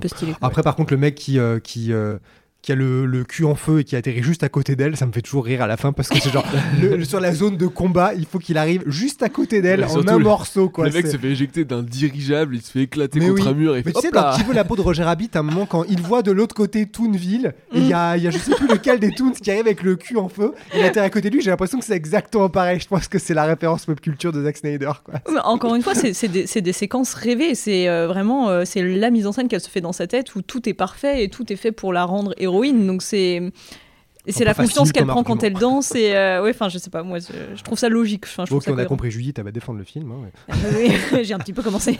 Bon, euh, on va, de toute façon, on, aura la moitié du débat, c'est-à-dire genre 12 minutes, euh, 15 minutes, sur euh, Zack Snyder lui-même, parce que c'est quand même vachement plus intéressant d'analyser le film par rapport à lui et ce qu'il a voulu faire. Quand même, je pense que dès la présentation du film, je rappelais que c'était son film d'auteur. C'était genre l'idée originale au début de sa carrière. Le premier scénario original qu'il a écrit avant euh, cette merde là, Army of the Dead et le prochain sur Netflix, qui j'en doute pas sera super, Rebel Moon. Et parmi tous les trucs qu'il a fait, les remakes, les suites, les adaptations, c'était la première fois qu'il avait un peu son bébé, quoi, son, son film d'auteur, qui définissait donc comme Alice au Pays des Merveilles avec des mitraillettes, ça je le redirai parce que c'est quand même génial. Et c'est aussi le plus gros échec, je pense que je le dirais au début, c'est aussi c'est le plus gros échec de sa carrière parce que le truc a coûté 82 millions de dollars. 90 millions au box-office mondial, c'est-à-dire vraiment pas du tout un succès, alors que c'était un peu son truc le plus ambitieux, son bébé. Je trouve ça un peu drôle quand même. Est-ce que ça, ça peut être la porte d'entrée De se dire le mec, son projet le plus ambitieux, le plus personnel, se trouve être aussi celui que le public a le moins aimé, que la critique d'ailleurs aussi a détesté. C'est dur. Franchement, non, non, mais c'est horrible. Petite minute de silence pour Zach. Bah ouais, je pense que peut-être que d'ailleurs euh, sa vision de ce qu'il a fait après, ça reflète aussi un peu ça quoi. Euh, le En rapport à la critique, peu lui il a vraiment au travers de la gorge euh, la, la réception de Sucker Punch qui se fait quand même pas mal allumer aux États-Unis. J'ai l'impression un peu moins en France. J'ai l'impression que tout ce qui est Libé et tout, ils l'ont détesté, mais il me, semble, il me semblait avoir lu des, des grands des défenseurs, pas des grands défenseurs, mais des large, défenseurs du je film. crois. Peut-être on pourra ressortir la Oui, critique, mais oui, je crois bon, qu'écran large, l'ancienne équipe a mis genre euh, Oui, mais pas pour 4 les, sur 5. pas pour les bons arguments. Oui, pour les mauvaises raisons. Mais Oui, peut-être que du coup, du coup, c'est assez symptomatique Voilà. de comment le film pouvait être reçu. ce serait intéressant de le mettre à l'arrière euh, quand on parle. Peut-être. On verra si on assume les mots qui sont sur la critique. Ouais, ouais. non, mais après, c'est intéressant. Je pense qu'on a cette... vu que voilà, c'est un site internet avec euh, des gens qui. qui euh, ils disent comment dans la euh, Il y a du switching ou je sais pas quoi là. Y y il y a un terme spécial pour ça. Du turnover, merci. Ah. Ah, Euh, voilà, il y a des gens qui, re- qui, re- qui reviennent, etc. Et du coup, c'est vrai que c'est marrant parce que ce qu'on fait à l'époque, ça reflète quand même pas mal un état d'esprit Une autre général. époque. qui- voilà, d'une autre époque. Qu'aujourd'hui, c'est pas qu'on l'assume pas, mais on trouve, je trouve que c'est intéressant de revenir là-dessus Ouais. et d'en rediscuter pour. euh, pour euh, Non, clairement. J'ai hâte dans 10 ans que les gens fassent un podcast Ouais, sur ouais, non, écran large version possible. 3000 et qui disent oh, à l'époque les losers. Ils verront notre avis sur Malignante de l'ép- de- de- de- qui a mis une sale note et diront incroyable, Malignante maintenant c'est enseigné à la fac. Euh, Ouais, c'est genre James 2,5 Wan c'est 5. devenu le Stanley Kubrick des années 2030. Incroyable. Non, mais je crois que la critique de Malignante, c'est génial parce que je crois que c'est moi qui ai fait la critique. Donc il y a, quelqu'un qui a mis 2,5 et il y a des extrêmes au-dessus et en dessous, Si- non? Simon a mis 0,5 pour les mêmes raisons pour lesquelles Oui, j'ai mis euh, une bonne note. En fait, ça c'est vraiment l'aveu de personne ne sait comment noter ce truc. Il dépasse le système Ouais. de En fait, notation. tu sais, c'est bon, euh, méga hors sujet, on va vite clore, mais On n'en parlera pas sur scène, donc on peut le faire Ouais, ouais, ouais. C'est vraiment le. Ce film, il est ultra symptomatique de ce que tu considères de l'intention du film par rapport. Bah, en fait, ça concerne un peu Sucker Punch finalement. L'intention du film par rapport à comment tu le notes. Et bon, dans des extrêmes, c'est l'équivalent de nanar. On l'avait qualifié de nanar à l'époque. Et la question, c'est est-ce que t- ce que ce que le film est doit correspondre à une certaine grille de lecture ou juste au fun que tu prends, tu vois? Genre Malignante, c'est complètement pété et c'est pour ça que c'est génial. Est-ce que c'est volontaire ou pas? En fait, on le saura jamais vraiment. Et c'est ça qui fait que c'est trop bien. Après, dans le cas de Sucker Punch, quand même, le fait qu'on s'interroge beaucoup sur les intentions du film et donc les intentions du réal et que tu te rends compte entre ce que dit Zack Snyder et ce que tu vois du film qui a un tel gouffre et que c'est même limite contradictoire, c'est pas juste tu prends le film comme tu veux, c'est que genre euh, te- Oui, tu, puis tu prends le film, t'es devant cet objet euh, totalement incohérent Ouais. et t'essaies d'aller chercher des De toute façon, c'est réponses. une question, c'est une question de sujet. Sucker Punch, le problème, c'est que il- c'est un film qui se veut pas féministe, mais qui veut parler du corps de la femme dans la pop culture, etc. Qui est quand même un sujet un peu plus grave que Malignant du euh, c'est rigolo parce que c'est débile. Mais si- Est-ce qu'on fait un gel sur Malignante ou pas? Dans 10 ans, quand ce sera un grand classique. Moi, je serais pas sur scène, hein, clairement, je m'en fous. Euh, euh, attends, Sucker Punch, donc, si on doit résumer pour les gens qui savent pas pourquoi c'est un film un peu chelou, c'est qu'en gros, c'est un mec qui est considéré comme un, un réal super bourrin, qui a fait des films qui étaient quand même majoritairement masculins. Il l'a reprouvé après Batman vs Superman, Man of Steel, Watchmen, euh, jusqu'à Army of the Dead, où les héros sont des mecs. Enfin voilà, c'est un mec qui, qui filme des mecs, globalement. Euh, qui a fait un film qui est explicitement sur le féminin, qu'il définit comme féministe, à tel point qu'il était. euh, complètement dans l'incompréhension, voire euh, la rage de, pas, de savoir qu'on le définissait via son film comme un mec sexiste, alors qu'il a fait un film sur le sexisme, et qui a eu des gros moyens, puisque 82 millions de, dollars, bon, c'est quand même un budget confortable, quoi. c'est pas un blockbuster, c'est pas 150-200 millions, mais c'est un beau budget confortable pour faire un spectacle. Et c'est ça le paradoxe du film, c'est que qu'est-ce que ça donne quand un mec super bourrin, avec beaucoup de thunes, un gros studio Warner Bros, veut faire un film féministe tout en parlant de pop culture et en mettant des jeunes filles à moitié à poil en héroïne pour dire c'est à cause de vous qu'elles sont à poil et euh, genre remettez-vous en question. Bah ça donne euh, Sucker Punch. Est-ce que- c'est comme ça qu'on peut définir la chose? Je pense que c'est un, c'est un film qui se veut un cheval de Troie. Vraiment. Et c'est ça qui fait que c'est un truc complètement bizarroïde et unique. Enfin, c'est-à-dire que vraiment, il y a assez peu d'équivalents, je pense, des années 2000 à aujourd'hui, de films avec un si gros budget. Et vraiment, le sujet, c'est on va piéger les gens qui vont voir le film en leur promettant un truc que le film n'est pas. Mm. Ce qui explique une grosse partie de la réception négative, parce qu'en fait, c'est volontaire. Et d'ailleurs, ça m'étonne que Snyder prenne aussi personnellement euh, les, les mauvais retours critiques, parce que il assume euh, ça, en fait. Il assume le fait que le film soit une sorte de ouais de, de piège à, à, à geek un peu euh, un peu macho euh, pour leur dire leur envoyer dans leur gueule euh, leur, leur propre euh, euh, misogynie ouais c'est ça quoi et euh, Mais- Mais ça, euh, bah, vas-y. Juste, enfin, parce que j'aimerais savoir, toi, tu le ressens à quel moment que Snyder, il dit au, justement aux geeks, bah, allez vous faire foutre, regardez euh, ce que vous pensez des meufs, en gros. Parce que moi, à aucun moment, j'ai l'impression qu'il pointe un doigt accusateur sur euh, la culture geek, en fait. J'ai l'impression qu'il essaie plus ou moins de se la réapproprier en faisant, comme on le disait au début, un gros mash-up pot pourri, mais à aucun moment, il porte un regard dénonciateur là-dessus. Bah si, dès le début, avec la réplique méta de Sweet Pea qui dit euh, on peut pas vendre ce genre de spectacle, c'est trop... Enfin, parce que elle, en tant que, que gogo danseuse, ou appelle ça comme tu veux, elle, elle est censée faire un spectacle... Pourquoi tu souris Elle est- Ouais, je souris en silence pour pas te perturber, quoi. Il faut pas il sourit tellement rarement on le note Non mais d'accord, personne n'a dit gogo danseuse depuis les années 90, tant pis, euh, c'est ressorti aujourd'hui. Et, et que donc elle est censée faire un, un spectacle sexy qui va exciter ses clients et que elle, elle met un terme à ça en Mais disant... ça, ça se passe dans le cabaret. Donc, est-ce que le cabaret, enfin après, euh, je j'associe pas forcément le cabaret à la culture geek ou populaire, mais en fait, moi, c'est vraiment qu'à chaque fois, ça se passe pas dans les univers de culture pop. Et donc, du coup, dire que c'est un doigt d'honneur euh, à ceux qui aiment euh, la culture geek, c'est là, en fait, que je comprends pas, en fait, l'intention. Parce que pour moi, il n'y a pas de regard accusateur en dehors euh, de l'asile ou de la première strate de réalité qui là pour le coup pointe du doigt des figures masculines qui sont à l'origine du malheur de, de Babydoll et de toutes les autres mais le spectateur lui bah il a une enfin je trouve qu'il est assez épargné en fait par le film Donc bah, pour moi, toi- pas- pardon. Parce qu'en fait, pour toi, ça aurait dû être dans les univers de pop culture où les gens, le public masculin va prendre son pied. Là, il devrait y avoir la critique pour que tu te sentes visé. Sinon, tu oublies tout le reste et tu dis juste Oh bah c'est cool, elle tue des monstres, des zombies Bah, et moi, des c'est-à-dire dragons. Enfin, je vois, je vois des, des meufs qui sont maltraitées dans, dans deux niveaux de réalité qui n'ont pas tellement euh, de points communs avec euh, la culture pop, ou alors s'il y en a, je les vois pas. Et arriver dans les univers de culture pop, là, elles sont totalement invulnérables. Euh, elles. Bah oui, c'est comme je disais juste avant, c'est des moments qui sont émancipateurs pour elles parce qu'elles mettent leur plan à exécution. C'est des moments où elles prennent leur revanche parce que bah elles tabassent plein de personnages masculins ou en tout cas ce qui s'y rapproche du style euh, des robots euh, avec une apparence masculine euh, ou des nazis en flammes. Il y a une maman en dragon fumée. aussi. hein. Je pense que c'est la maman, non? Oui, on dit un dragon. Mais euh, moi, au contraire, je trouve ça hyper intéressant de se dire que, en fait, parce que je trouve que quand on change de séquence, finalement, que le discours accusateur il soit dans les séquences de culture geek ou pas, euh, d'une séquence à l'autre, tu changes pas de film. Donc je trouve que le message il reste le même. cohérent et global pour le film et que justement c'est intéressant que euh, les, les séquences de, de euh, justement qui font référence à la culture pop, à la culture geek, tout ça, bah, ce soit les moments où elles, elles sont fortes, tu vois, où les personnages masculins n'ont plus d'emprise et que c'est en fait elles se réapproprient ça, elles se réattribuent tout ça, tu vois, parce qu'elles y ont aussi droit. Et je trouve, je trouve ça intéressant. Ouais, Justement. mais du coup, le fait qu'elle reste avec ces, ces tenues ultra fétichisées, et même euh, enfin qu'ils sont encore plus, je trouve, que celles du cabaret. Après, ça, c'est purement subjectif. Mais c'est là, en fait, que j'avais du mal à comprendre, genre, pourquoi Snyder, il va, en fait, superposer euh, cette image hyper sexualisée des, des femmes dans, dans la zone d'intimité ultime de Baby Doll qui est son esprit. Pourquoi est-ce qu'il va pervertir, en fait, cette liberté, cette émancipation? C'est ça que j'avais du mal à comprendre.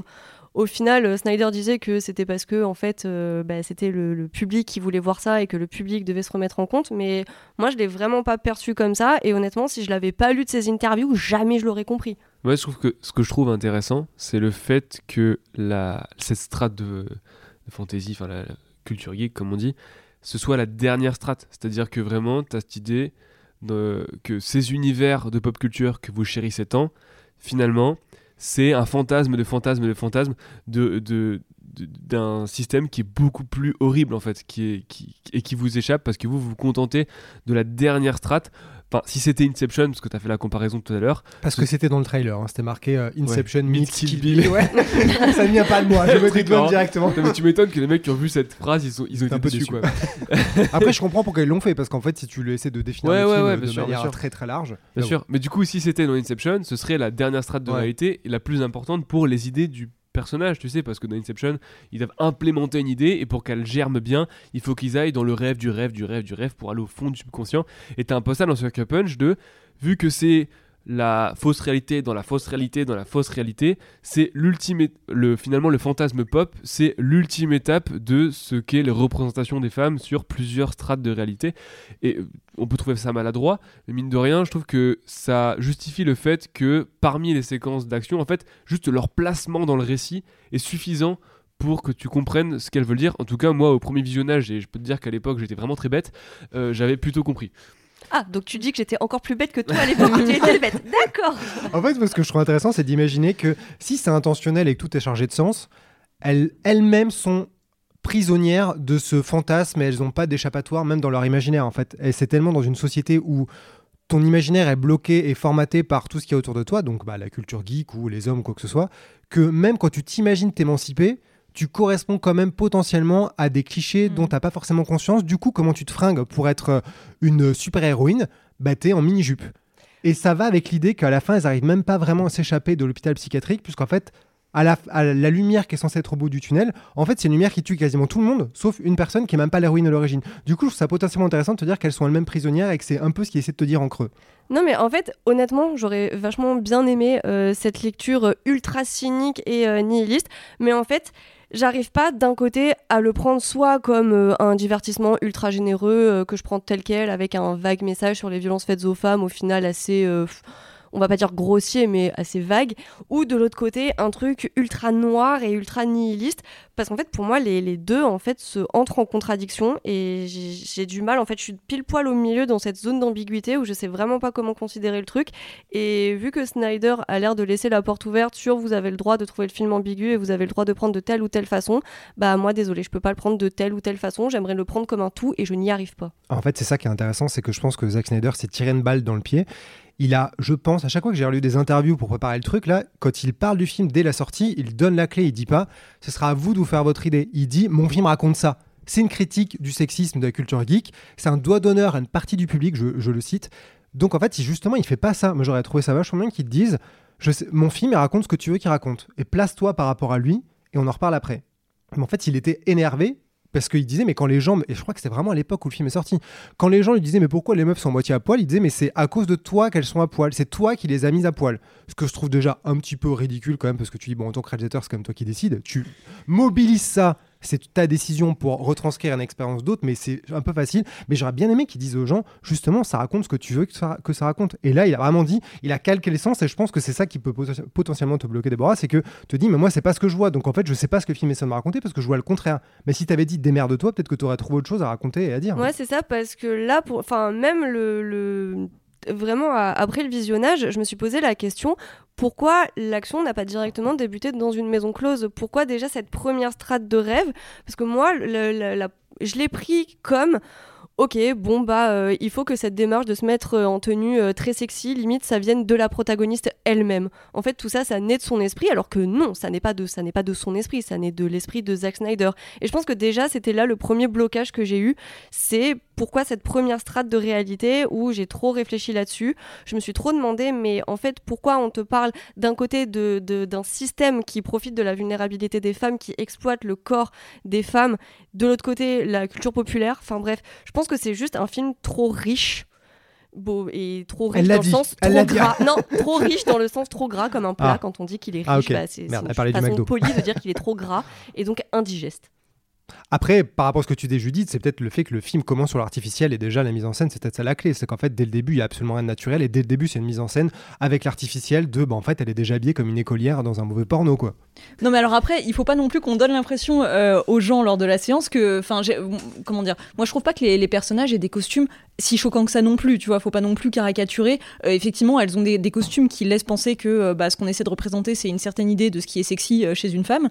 Mais je veux dire, il y a tellement bien pire en termes de costumes, tu vois, bien plus On Non Qui mais, non mais dans, dans des films où ça, ça n'a pas lieu d'être, tu vois, ou euh, par exemple Catwoman dans The The Dark Ah. Knight Rises, tu vois, enfin voilà, euh, des Ah ouais, tu trouves que dans Dark Knight Rises, c'est plus perturbant euh, Catwoman? Ah, Mais parce que ça n'a aucun sens, ça n'a vraiment aucun sens, c'est pas Et tu dis justifié. pas que le fait qu'elles aient des talons aussi dans Sucker Punch, c'est ridicule comme Catwoman qui Bah, a des ont des talons? talons beaucoup moins hauts déjà. et, euh, et non, mais parce que dans Sucker Punch, je trouve que ça a davantage de sens, justement, parce que euh, ce qu'on disait tout à l'heure sur les strates de réalité, enfin, en tout cas, tout le système qui suppose cette représentation finale dans cette dernière strate de réalité. Euh, et euh, où est-ce que je voulais en venir? Donc, déjà, voilà, je trouve que les costumes sont pas si choquants, ou en tout cas, pas autant. Pas, pas suffisamment pour qu'on se dise, ok, euh, dans ces séquences euh, fantasmées, il a vraiment cherché à continuer à les représenter de manière sexy et injustifiée. Enfin, je trouve pas ça si horrible en termes de représentation. Et, euh, et non, pour ce qui est de en fait, euh, ce que disait Déborah, euh, qui aurait voulu que ça commence directement dans une maison close, moi je trouve ça vraiment un- très intéressant en fait d'imbriquer maison close et système euh, médical, on va dire, parce que euh, c'est très parlant en fait de lier les violences euh, sexuelles et sexistes à l'univers médical. Pa- Parce que, parce que voilà, dans le monde, de- enfin dans l'univers médical et notamment celui de la psychiatrie, je veux dire, les violences sexistes et sexuelles, c'est- un historique absolument terrible et je trouve ça hyper intéressant de les lier quoi. Eh ben, je vais vraiment pas te, contredire là-dessus. Et en fait, je pense comme je le disais avant, soit j'aurais aimé que le film me parle des violences euh, faites aux femmes et notamment faire ce rapport entre maison close et euh, asile psychiatrique parce qu'effectivement, je le trouve très pertinent. Et la pop culture là-dedans, qu'est-ce que ça vient foutre? Enfin, ça, à chaque fois, j'ai l'impression de me retrouver avec une pièce qui reste à la fin. J'ai monté un meuble, il me reste une pièce en main et je me dis, et, et où? Ça, ça va où en fait? Son expérience. Après, il y a un truc que je trouve assez intéressant dans le film, c'est que déjà, on parle souvent de male gaze, donc euh, comment le regard masculin forge, comment on voit le- la femme dans les films. Euh, j'ai pas l'impression que Zack Snyder fasse du male gaze dans le film. Lui s'en défend. Je sais pas s'il y a des plans qui vous viennent en tête de moments où, quand on pourrait après la projection dire, sauf ce plan-là. en, ou- en en parlant avec quelqu'un qui l'a revu euh, récemment avec Ouais. moi, euh, qui est très sensible à ces questions-là, euh, elle, elle cite euh, le moment dans la séquence avec les samouraïs, justement, où elle récupère son sabre et il y a un plan qui descend sur sa jupe. Alors, moi, je l'interprète comme un insert sur je récupère mon sabre. Mais on pourrait dire que c'est à peu près le seul plan sur des fesses de tout le film. Ok. Ouais, je suis Ouais. assez Pardon. Pardon, ouais, je t'écoutais, mais ouais, je suis, je suis assez d'accord. Moi, après, euh, j'ai pas non plus trouvé que la, la caméra euh, vraiment lèche le corps euh, de ces personnages féminins. Euh, ouais, c'est vrai que ce plan, j'avais tiqué un peu dessus avant de me dire, bon, au pire, elle a une cuisse, en fait, sa cuisse existe, hein, elle va pas euh, s'amputer Ouais, la c'est cuisse. ça, on va pas cacher les corps, quoi, Voilà, on va pas non plus cacher euh, ce, ce corps. Euh, moi, c'est plus euh, honnêtement euh, l'uniforme d'écolière euh, un peu japonaise sexy qui me heurte. Ok, donc a priori, c'est quand même un truc un peu en marge, et surtout, je trouve ça intéressant qu'il montre jamais la danse sexy. C'est qu'en fait, a priori, tout le monde se serait, aurait sauté dessus, et euh, lui décide de pas la montrer, du coup, c'est la frustration. Et je pense que même vers la fin du film, où tu peux dire, à un moment, il va la montrer, en fait, c'est là que le coup près tombe et que le film devient super glauque et super sinistre. Et est-ce que c'est pas aussi la preuve, euh, je sais pas ce que vous en pensez, euh, vous, euh, Déborah, toi qui n'aimes pas le film notamment, mais le fait qu'il montre pas la danse sexy, tu te dis pas que du coup, il est, il est quand non, même pas mais- trop con euh Mais si, mais tu- comme le fait qu'il monte pas ces danses sexy alors que c'était clairement euh, l'évidence pour rendre le film et comme tu dis, euh, beaucoup de réals auraient sauté sur l'occasion euh, de faire des scènes très esthétiques mais très sexy à la fois, ou le fait que la, la- la caméra elle épouse pas un bon gros gros male gaze, c'est que oui derrière il y a quand même une conscience et des intentions féministes et c'est enfin pour moi c'est d'autant plus incompréhensible qu'on a ce résultat final là quoi. Bah ouais, enfin non, effectivement, moi, je, bah pour le coup, je, je, je trouve que le résultat est plutôt réussi à ce niveau-là, et je trouve ça ouf que ce film, en fait, pose tous les jalons pour vendre en fait quelque chose d'ultra sexy à ses spectateurs et que finalement il ne le fasse pas et qu'à chaque fois c'est hyper enfin en tout cas si on attend quelque chose de sexy bah c'est tout le temps hyper déceptif C'est dé- déceptif pardon parce que déjà c'est un mot interdit on a dit déceptif non? Un- je crois que c'est pas français. Ouais, Donc bah, pas à- Ah, d'accord, très bien. mais On c'est l'a banni de articles, Eh, mais on peut Je déteste ce mot à l'écrit, à l'oral, à la limite on peut te pardonner, mais franchement à l'écrit ça Pardon, décevant tout simplement peut-être. Euh, en fait, voilà, de tout, tout le temps déjouer les attentes du spectateur euh, à ce niveau-là. Et donc voilà, ne pas exploiter la danse visuellement, c'est un parti pris hyper fort, je trouve. euh, que voilà, le, fait que la caméra soit jamais sexualisante et qu'en fait, je sais pas pourquoi il y a cette espèce d'idée que euh, qui en est ressortie que le film est sexy alors que vraiment pas parce que dès le début ça joue ça joue à fond sur le glauque on nous montre une situation absolument sordide et qui restera sordide tout du long. Et en plus il y a effectivement des nanas qui finissent par se faire buter de manière super brutale euh, voilà. Et en fait moi le film je trouve hyper violent il met mal à l'aise tout du long. Et encore une fois euh, bah, voilà si il y a quelqu'un qui trouve que en fait ce qu'on voit c'est sexy et que ça l'excite je trouve que à ce moment-là le problème est dans l'œil du spectateur et que le comment dire le fonctionnement du film a parfaitement marché parce que c'est ce que Snyder a essayé de dire effectivement bah le problème il est de votre côté si vous trouvez que ce message est sexy quoi Ouais, d'ailleurs, c'est ce qu'il veut dire dans ce qu'il assume lui-même comme la note d'intention du film, qui est ce moment où on passe de la réalité de l'asile à la réalité du bordel, avec euh, cette mise en scène de l'asile dans la réalité Mm. du bordel, avec euh, c'est Sweet Pea, je crois, ouais, qui, euh, qui sort et qui dit. Euh, déjà, elle dit oui, c'est commercial, etc. Donc, première note d'intention. Et surtout, elle dit. En fait, ça va exciter personne, le coup de la fille trépanée, euh, etc. Et euh, là, il y a vraiment cette idée de Snyder qui dit à son spectateur Mais mec, déjà, si jusque-là, déjà, tu trouvais ça un peu sexy, c'est qu'il y a un problème quelque part et il vient pas de chez moi, tu vois. Et euh, ce qui est sûr, c'est qu'il a voulu le faire comme ça.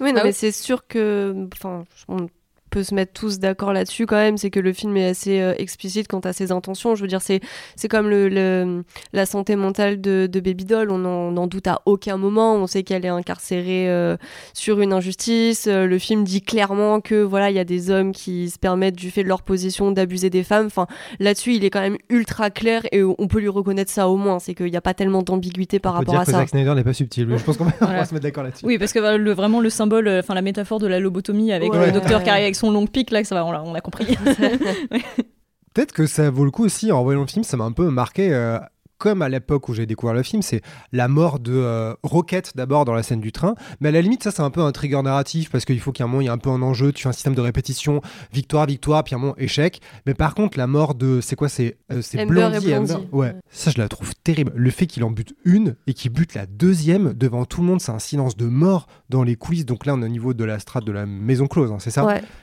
Ça, quand je revois le film, je me dis, putain, c'est quand même assez dingue parce que c'est d'une violence silencieuse que je trouve assez dingue. Et je, me demande s'il y a eu la résistance du côté de Warner quand ils ont lu le scénario parce que c'est quand même super glauque. Et là, ça te coupe quand même d'un coup. Tu te dis, mais où va le film? Qui va survivre Parce que là, la moitié de la team est mort, quoi. Moi, pour le coup, c'est. Enfin, oui, la, scène est glaçante parce que ce qui se passe est glaçante, mais je trouve que dans l'exécution, il y a encore quelque chose qui me dérange. Peut-être c'est le fait de mettre autant le. de braquer autant les projecteurs sur euh, le personnage de Blue, qui donc euh, le gars qui tient le bordel. Euh, Enfin, je sais pas, je le trouve. Je trouve que la scène essaie encore trop de le rendre charismatique. Euh, C'est-à-dire qu'à la fin, il fait sa petite vanne sur le gun, genre oh, j'ai jamais aimé les guns. Enfin, je, trouve que la scène, en fait, prend pas assez le point de vue des, des femmes et le fait qu'elles meurent comme ça hors champ. Évidemment, il y avait euh, les, les obligations pour le PG-13, mais je trouve quand même que ça atténue énormément la scène de mettre autant l'accent sur son personnage et pas sur ses victimes, en fait. Ah, je sais pas, moi je trouve que c'est ce qui la rend assez terrifiante, quoi. Enfin, moi je me sens hyper prise au piège par cette scène, tu vois. Et vraiment, euh, je trouve qu'on sait pas, on sait pas ce qui va se passer d'une seconde à l'autre. Et euh, sur moi, elle marche vachement bien, quoi. Vraiment, Ah elle me alors- stresse. euh, ouais. Moi, je voyais bien le coup venir de euh, bon, combien, qui exactement, je savais pas, mais qu'en tout cas, c'était la scène où ça allait mal se passer parce que clairement, c'était teasé en fait dans le film à partir du moment où il voit le, le personnage de Blondie, là, de Vanessa Hudgens. Enfin, ça paraissait assez clair qu'il y en avait une ou deux qui allaient y passer. Mais euh, ouais, j'ai trouvé que cette scène pivot, elle manquait de force du côté des victimes en fait, qu'elle était encore trop attachée au bourreau et pas assez aux victimes. C'est peut-être ça aussi qui m'a un peu sorti de la scène. Est-ce qu'on peut s'arrêter sur Déborah qui dit, je suis peut-être trop visionnaire? Non, mais l'autre. J'ai tout vu venir. C'est le défaut en entretien d'embauche quand on lui dit bon, votre pire dé- défaut, je suis trop visionnaire. Ça est perfectionniste, j'avoue. Oui, bah, au-delà de cet aspect-là, je trouve que tout le film est axé autour de la notion de frustration à un point où ça en devient vraiment anormal pour un film qui a coûté aussi cher euh, à Hollywood, Warner, etc. à cette époque-là. C'est-à-dire que la dernière vraie scène d'action, c'est la scène du train. Et après ça, on s'attend à euh, une scène d'action pour la clé, une scène d'action pour euh, l'ingrédient secret. Vu qu'au début, les MacGuffins sont énoncés euh, de façon très littérale, on s'attend vraiment à ce qu'il y ait une scène d'action à chaque fois, on s'attend à une gradation, et du coup, on en veut pour notre argent d'avoir toujours plus. Et au lieu de ça, Snyder nous offre euh, une double mise à mort super glaçante et une fin euh, ultra amère. Et forcément, euh, c'est très frustrant. Et tout le film, j'ai l'impression, joue sur ce sentiment-là. Et c'est le sentiment qu'il essaye de susciter chez son spectateur. Et c'est assez réussi, je trouve. Et c'est une des choses qui explique aussi, je pense, sa mauvaise réception. Et euh, c'est vraiment dans le sujet de ce qu'il veut raconter, du euh, vous veniez pour quelque chose, on va vous donner autre chose.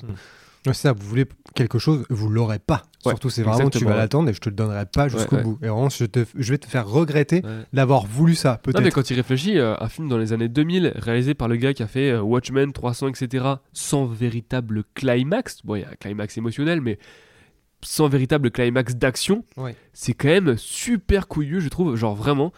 Euh, couillu, c'est un mauvais jeu de mots.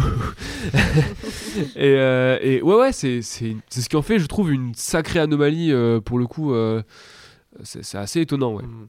Et ça m'étonne que Warner ait pas. Enfin, je sais pas comment ça s'est passé, mais ça m'étonnerait pas qu'ils aient fait. Non, mais t'es sûr, euh, Zach, là, tu veux pas une dernière séquence de baston contre des ninjas Bah, c'est marrant, quand il en parle des trucs qu'il a dû couper, il parle jamais de ça. Euh, il a déjà teasé Ouais. plein de trucs qui ont Ouais, moi, été c'est coupés. toujours un truc qui m'a marqué dans le film. Ouais. Déjà à l'époque, quand je l'avais vu, je me rappelle, il est sorti de la salle en me disant c'est- c'est bien, mais c'est vraiment étonnant euh, à la fin euh, le fait qu'il te, il te donne pas ce, dont, ce pourquoi Mhm. tu es venu.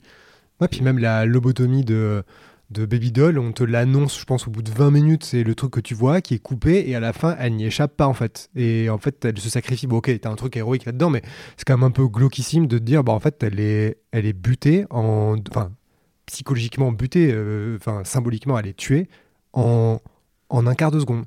Et c'est genre, mais ok, c'est. C'est vrai qu'il y a ce truc super glauque où bah, l'héroïne ne s'en sort pas alors que clairement le film disait tout du long qu'elle allait avoir les armes en elle et tout ça, mais il y a quand même un point qui est euh, un petit peu plus, je dirais pas beau, mais un petit peu plus lumineux, bah, c'est sur cette relation entre Sweet Pea et euh, Baby Doll, qui euh, en plus est une des relations qui commence le plus mal dans le film, c'est-à-dire que Sweet Pea c'est quand même la seule qui s'oppose au plan de Baby Doll, qui euh, est en fait un petit, un petit peu dans cette confrontation, dans cette rivalité avec euh, Baby Doll, elle lui lâche des petits, des petits tacles et tout, et au final, à la fin, que Baby Doll se sacrifie pour elle, qu'elle dise clairement, c'est pas mon histoire, c'est la tienne. Genre, il y a quand même quelque chose qui est un petit peu plus lumineux et auquel j'ai été quand même un petit peu plus sensible. Ouais, moi je trouve que c'est une relation hyper intéressante parce que du coup, euh, on pourrait se dire effectivement pourquoi est-ce que c'est Sweet Pea à la fin qui est récompensée, en fait, qui est choisie pour être l'héroïne de l'histoire, alors que c'était la plus réfractaire? Et en fait, on s'aperçoit que petit à petit, elle, euh, elle a une évolution de personnage qui fait qu'elle est de plus en plus ouverte au concept de sororité, pas seulement entre elle et sa sœur, mais voilà aussi avec les autres femmes, et, euh, et qu'au final, bah, elle passe chaque étape comme, euh, comme des badges, on va dire, de sororité, entre guillemets, enfin chaque séquence euh, fantasmée, et que bah, à la fin, c'est la récompense qui lui est donnée, c'est finalement d'avoir fait confiance à Baby Doll et confiance à ce plan-là. Et, euh, et du coup, c'est assez beau. Et je trouve ça aussi intéressant, ce choix de personnage, parce qu'il y a tout un, toute une symbolique qui est faite autour de la soi-disant virginité de Baby Doll, parce que bah, souvent, dans la culture geek, c'est. Enfin, la culture geek, pas que, hein, la culture même ancestrale, autour du fait que la valeur d'une femme, c'est sa virginité, quoi. Et donc là, on a un peu l'impression que c'est la chose à préserver absolument. Il faut absolument qu'elle s'évade avant que le high roller vienne et que bah il tire son coup avec Baby Doll et machin, ce genre de choses. Pardon pour euh, l'expression. Et, euh, et, et du coup, en fait, à la biscotte. euh. ouais. Ça fait le biscuit. Merci pour ce moment. Et en fait, à la fin, justement, celle qui est sauvée, c'est celle euh, qui, est- enfin, c'est un peu glauque de dire ça, mais la plus expérimentée entre guillemets, la plus âgée. On sait que c'est la grande sœur. Enfin, on sait qu'elle est là depuis longtemps, que bon bah, c'est horrible, mais je veux dire qu'elle, elle, euh, elle obéit. Elle est en train de s'écrouler direct. Je veux dire que bon, elle, elle est pas vierge, quoi. c'est ça que je veux dire. Et je, trouve ça trop bien de la part d'un film, euh, justement, qui joue autant sur les codes de la culture populaire et qui a l'air de sacraliser autant que ça tout le long du film euh, la virginité et ce symbole à la con qu'on se trimballe depuis des siècles. Et en fait, se dire, bah non, euh, la liberté, elle est tout autant méritée par celle qui n'est pas vierge, quoi. D'ailleurs, qu'est-ce que vous pensez des actrices? Parce que moi, justement, je trouve qu'Abby Cornish est celle qui est la... qui s'en sort le mieux dans le film. En fait, c'est Mm. celle qui a le rôle le plus intéressant. Je trouve que Gina Malone aussi a un rôle qui est plutôt assez touchant, Ouais. avec laquelle, enfin, euh, en interaction avec Baby Doll. Mais euh, je trouve qu'Abby Cornish, elle est vraiment bien. En plus, comme c'est celle qui a le plus d'étapes, comme tu dis, c'est le personnage le plus intéressant. Quand je vois le film, je me dis, c'est vraiment un peu dommage pour le coup de pas avoir donné plus de choses à faire à à la Mm. plupart des, des filles du groupe. Quoi. Genre Emily Browning, son rôle est pas très intéressant, je trouve, finalement, en termes de jeu. Il y a, elle joue un peu toujours euh, sur, le, sur la même tonalité. Et à chaque fois que je revois le film, je me dis putain, Abby Cornish. Après, ça me rappelle le fait que je trouve qu'elle a pas eu assez de bons rôles quand même, à part Jane Campion et, le remake de Robocop, la pauvre. Elle a pas eu de super rôle. euh, et dans ce film-là, je me dis putain, ouais. Hein On fait une fixette sur Abby Cornish. Ouais, peut-être. ouais, mais à, à chaque fois que je la vois, je me dis, c'est dommage quoi, qu'on Ouais. lui, pro- qu'on lui propose pas des rôles plus intéressants. Bah du coup là au sein de ce film je trouve que ça fait sens Ouais. mais je comprends aussi l'aspect frustrant oui. Après, euh, dans le reste du casting, euh, enfin la, la- pour la plupart, non, enfin la pauvre Emily Browning, après ça a été compliqué quoi. Bah, la même année, elle a joué dans Sleeping Beauty, l'histoire d'une meuf dans une maison close qui se fait endormir pour être violée par des gens quoi. Voilà. C'est genre, mais c'était quoi ce leitmotiv euh, de début de carrière Elle quoi. était partie sur une bonne ambiance. mais- Après, il y a une sorte de- d'harmonie Ouais. dans, dans la- dans l'horreur qui est plutôt assez intéressante. Je pense que le pire c'est Amber, parce qu'autant euh, l'autre elle a le rôle Mm. de, de la traître, entre guillemets, ouais. euh, Blondie, Mm. autant Amber elle C'est est, que- derrière parce qu'il faut qu'il y ait quelqu'un qui pilote le truc quoi. Ouais. C'est, euh, c'est compliqué. C'est vrai qu'en plus, dans les scènes d'action, elle est isolée dans, le- dans plusieurs de scènes d'action à piloter le mecha ou le- la- ou le- l'hélico, là, l'avion. Mais même Vanessa Hudgens, quoi, à part pleurer un moment, elle a vraiment rien pour Ouais, exister. ouais, Si, elle touche le visage d'un enfant. Et ça a vachement de sens, en fait. Mais euh, c'est vrai que c'est un rôle fonction vraiment pour ouais, c'est un peu dommage pour si peu de personnages féminins qu'il n'y ait pas un peu plus d'interaction entre elles euh, ou de discussion. Bon, je sais pas, après, il n'y avait Mm. pas trop le temps. Il fallait courir euh, et tuer des dragons. Mais euh, alors, aussi, en revoyant le film, du coup, en parlant du gamin et du chauffeur dans le bus, on en a un peu parlé, mais si quelqu'un nous pose la question de ce que ça veut dire, qu'est-ce qu'on répond? Est-ce qu'on passe à une autre question ou On se fuit de la salle. quelqu'un fait une blague avec un accent marseillais? Non, parce qu'en vrai, si quelqu'un demande qu'est-ce que ça veut dire le retour du, du maître Jedi qui était dans les rêves et qui est le chauffeur du bus et du gamin, euh, du coup, bon, on a peut-être évoqué que c'était peut-être, en fait, comme on est dans la réalité de Sweet Pea, c'est peut-être elle qui l'imagine dans l'autre sens, mais je suis même pas sûr. Genre, on arrive à défendre cette théorie ou... Franchement, j'ai pas compris non plus. Et en plus, au-delà de pas comprendre le qu'est-ce que fout ce, ce gars là dans son bus, je trouvais que ça atténuait vachement le message de bon bah euh, les filles, vous vous émancipez parce que au final, genre il y a ce truc de sororité, vas-y, je me sacrifie pour toi, ouais, vas-y, je vais vivre pour toi, je t'aime et tout ma sœur. Et finalement, bah, c'est un homme, aussi bienveillant soit-il, qui finit par lui sauver la mise. Et donc le message émancipateur, je trouve qu'il est ultra dilué par, pour ça, surtout que le film véritablement se finit là-dessus. On a l'impression que ça veut dire quelque chose de très très fort, alors que si ça se trouve, euh, c'est c'est rien en fait, c'est juste un petit symbolisme de merde euh, comme ça. Mais j'ai l'impression que ça prend beaucoup trop d'importance et que le message du vas-y, t'es ton propre ange gardien, bah il s'écroule à ce moment-là en fait. Moi, je suis pas d'accord. Mais parce qu'au départ, justement, on a l'impression que ce mentor c'est euh, l'ange gardien de Baby Doll et qu'en fait, moi, je pense qu'avec son sacrifice, Baby Doll, elle euh, transmet son ange gardien, on va dire, à, à Sweet Pea, mais qu'en fait, c'est comme l'ange gardien, en fait, enfin le mentor depuis le début, il sait que Baby Doll, elle va se sacrifier parce que c'est dans l'énigme de la cinquième chose à, à trouver pour, euh, pour pouvoir se libérer. Euh, en fait, depuis le début, c'est J'avoue qu'il y a eu beaucoup de mal à rester concentré aussi, quoi. J'ai juste léché ma tasse. Mais deux tout. fois Il y a une goutte qui allait tomber, donc j'ai léché, voilà. Parce qu'en fait, je pense que depuis le début, en fait, ce mentor, c'est l'ange gardien de Sweet Pea et qu'en fait, lui, il sait très bien qu'il n'est pas voué à protéger Baby Doll, en tout cas pas jusqu'au bout. Et, euh, et bah, je sais pas, il y a encore de la sororité qui s'exprime à travers ça et peut-être qu'à la fin, finalement, euh, euh, bah, c'est aussi Baby Doll qui continue d'être aussi quelque part l'ange gardien de Sweet Pea à travers la présence de ce mentor. Et, et- et juste, je voudrais dire que moi, j'ai assez de tendresse par ce- pour ce personnage parce qu'il est incarné par Scott Glenn, qui était déjà l'ange gardien de Clarice Starling dans Le Silence des Agneaux, et que je trouve qu'il a le même regard bienveillant et euh, de mentor, quoi, on va dire, sur les La personnages. pub là, pour donc- sa chaîne. C'est clair. On a Donc, compris que t'as fait une vidéo sur Clarisse. ce serait pour ça que au tout début, euh, dans le monologue du début, Sweet Pea, elle dit que ton ange gardien, il peut prendre l'apparence d'un vieil homme. euh. Bah oui, du coup, Ouais. voilà. Bravo, euh, c'est bon. Je suis visionnaire et perspicace. incroyable. À force de lécher les tasses. euh, ouais. Ah, sinon, il y a un personnage. Déjà, j'aime bien l'actrice, mais le personnage du docteur Golski, joué par Carla Gugino. Tu peux le on faire dit avec Gugino. l'accent, s'il te Non, mais plaît. je peux pas faire les R. Quelqu'un arrive à le faire parce qu'à Non. non, à un moment, elle roule un R sur scène, c'est incroyable. Groski. Non, d'accord, on va arrêter tout de suite. Euh, non, mais comment on dit Carla, Carla Gugino Ouais. Ouais. Oui. Moi, J'aime beaucoup cette actrice. Ouais. Et euh, donc, qui a joué dans Watchmen aussi de Zack Snyder. Son personnage, il est assez. euh, il est ambigu d'une bonne manière parce que quand on nous présente, ah, j'essaie de remettre ma, tête en place, quand on arrive dans l'asile, c'est la thérapeute qui aide les, les femmes qui sont enfermées à essayer d'exorciser leur peine et leur douleur et les violences par euh, la thérapie du théâtre, ce qui est assez logique. Et puis c'est la psy tout court aussi. C'est c'est- la- ouais. Oui, voilà la psy. Mais du coup, tu sens qu'elle a un truc un peu plus sensible parce qu'elle est là pour les aider. Elle est à, à côté d'elle, elle est un peu là pour les aider dans cet enfer. De, quand on est dans la réalité de la maison close, c'est la chorégraphe slash, euh, je sais pas trop quoi, elle est un peu là pour les entraîner à danser de manière sexy et à être. euh, elle est un peu dure avec elle puisque quand Baby Doll n'arrive pas à danser, elle est à la fois dans. T'as le pouvoir en toi, tu peux t'en sortir, mais elle est aussi là pour dire si tu sers à rien, les choses qui servent à rien ne servent à rien ici, donc on va te dégager en gros. Donc fais attention on sait pas trop dans quelle position elle se met parce qu'elle est à la fois là pour les aider, en même temps quand Blue, de, quand elle dit à Blue, Baby Doll n'est pas prête, euh, Blue clairement lui fait comprendre qu'elle a qu'à fermer sa gueule. Donc on sent qu'elle est aussi sous l'emprise et qu'elle est contrôlée par Blue et qu'elle n'aimerait pas, euh, qu'elle n'aime pas cette place, mais qu'elle est victime elle aussi. Et je me suis demandé est-ce que Zack Snyder se met un peu, euh, se projette un peu dans Carla Gugino et c'est un peu son alter ego de la personne qui coach les- les femmes, qui essaie de les entraîner à faire bien le job, qui a conscience des limites et du côté cynique et exploitatif, exploitif, exploitant, exploitant, vous avez compris, qui exploite les femmes, qui est un peu victime lui-même du système parce que tu, tu vois que quand elle, quand Blue lui dit oh on peut pas faire ça, elle euh, euh, il y a vraiment une contradiction parce qu'elle voudrait avoir le contrôle et lui dit mais en fait euh, ton contrôle n'est qu'une illusion donc en gros ferme ta gueule. Il est violent avec elle à un moment donc je sais pas à quel point, qu'est-ce que vous en pensez de, de ce côté-là? Parce que moi quand je vois le film à chaque fois je me dis mais si Zack Snyder considère que le film raconte en gros les spectateurs qui sont là dans la maison close, c'est les spectateurs qui vont voir son film. Si sur scène ces actrices jouent le rôle des espèces de prostituées de luxe, super-héroïnes, lui, il doit avoir un rôle là-dedans. Il est obligé de se- de s'incarner, de se projeter dans, toute cette mise en abîme.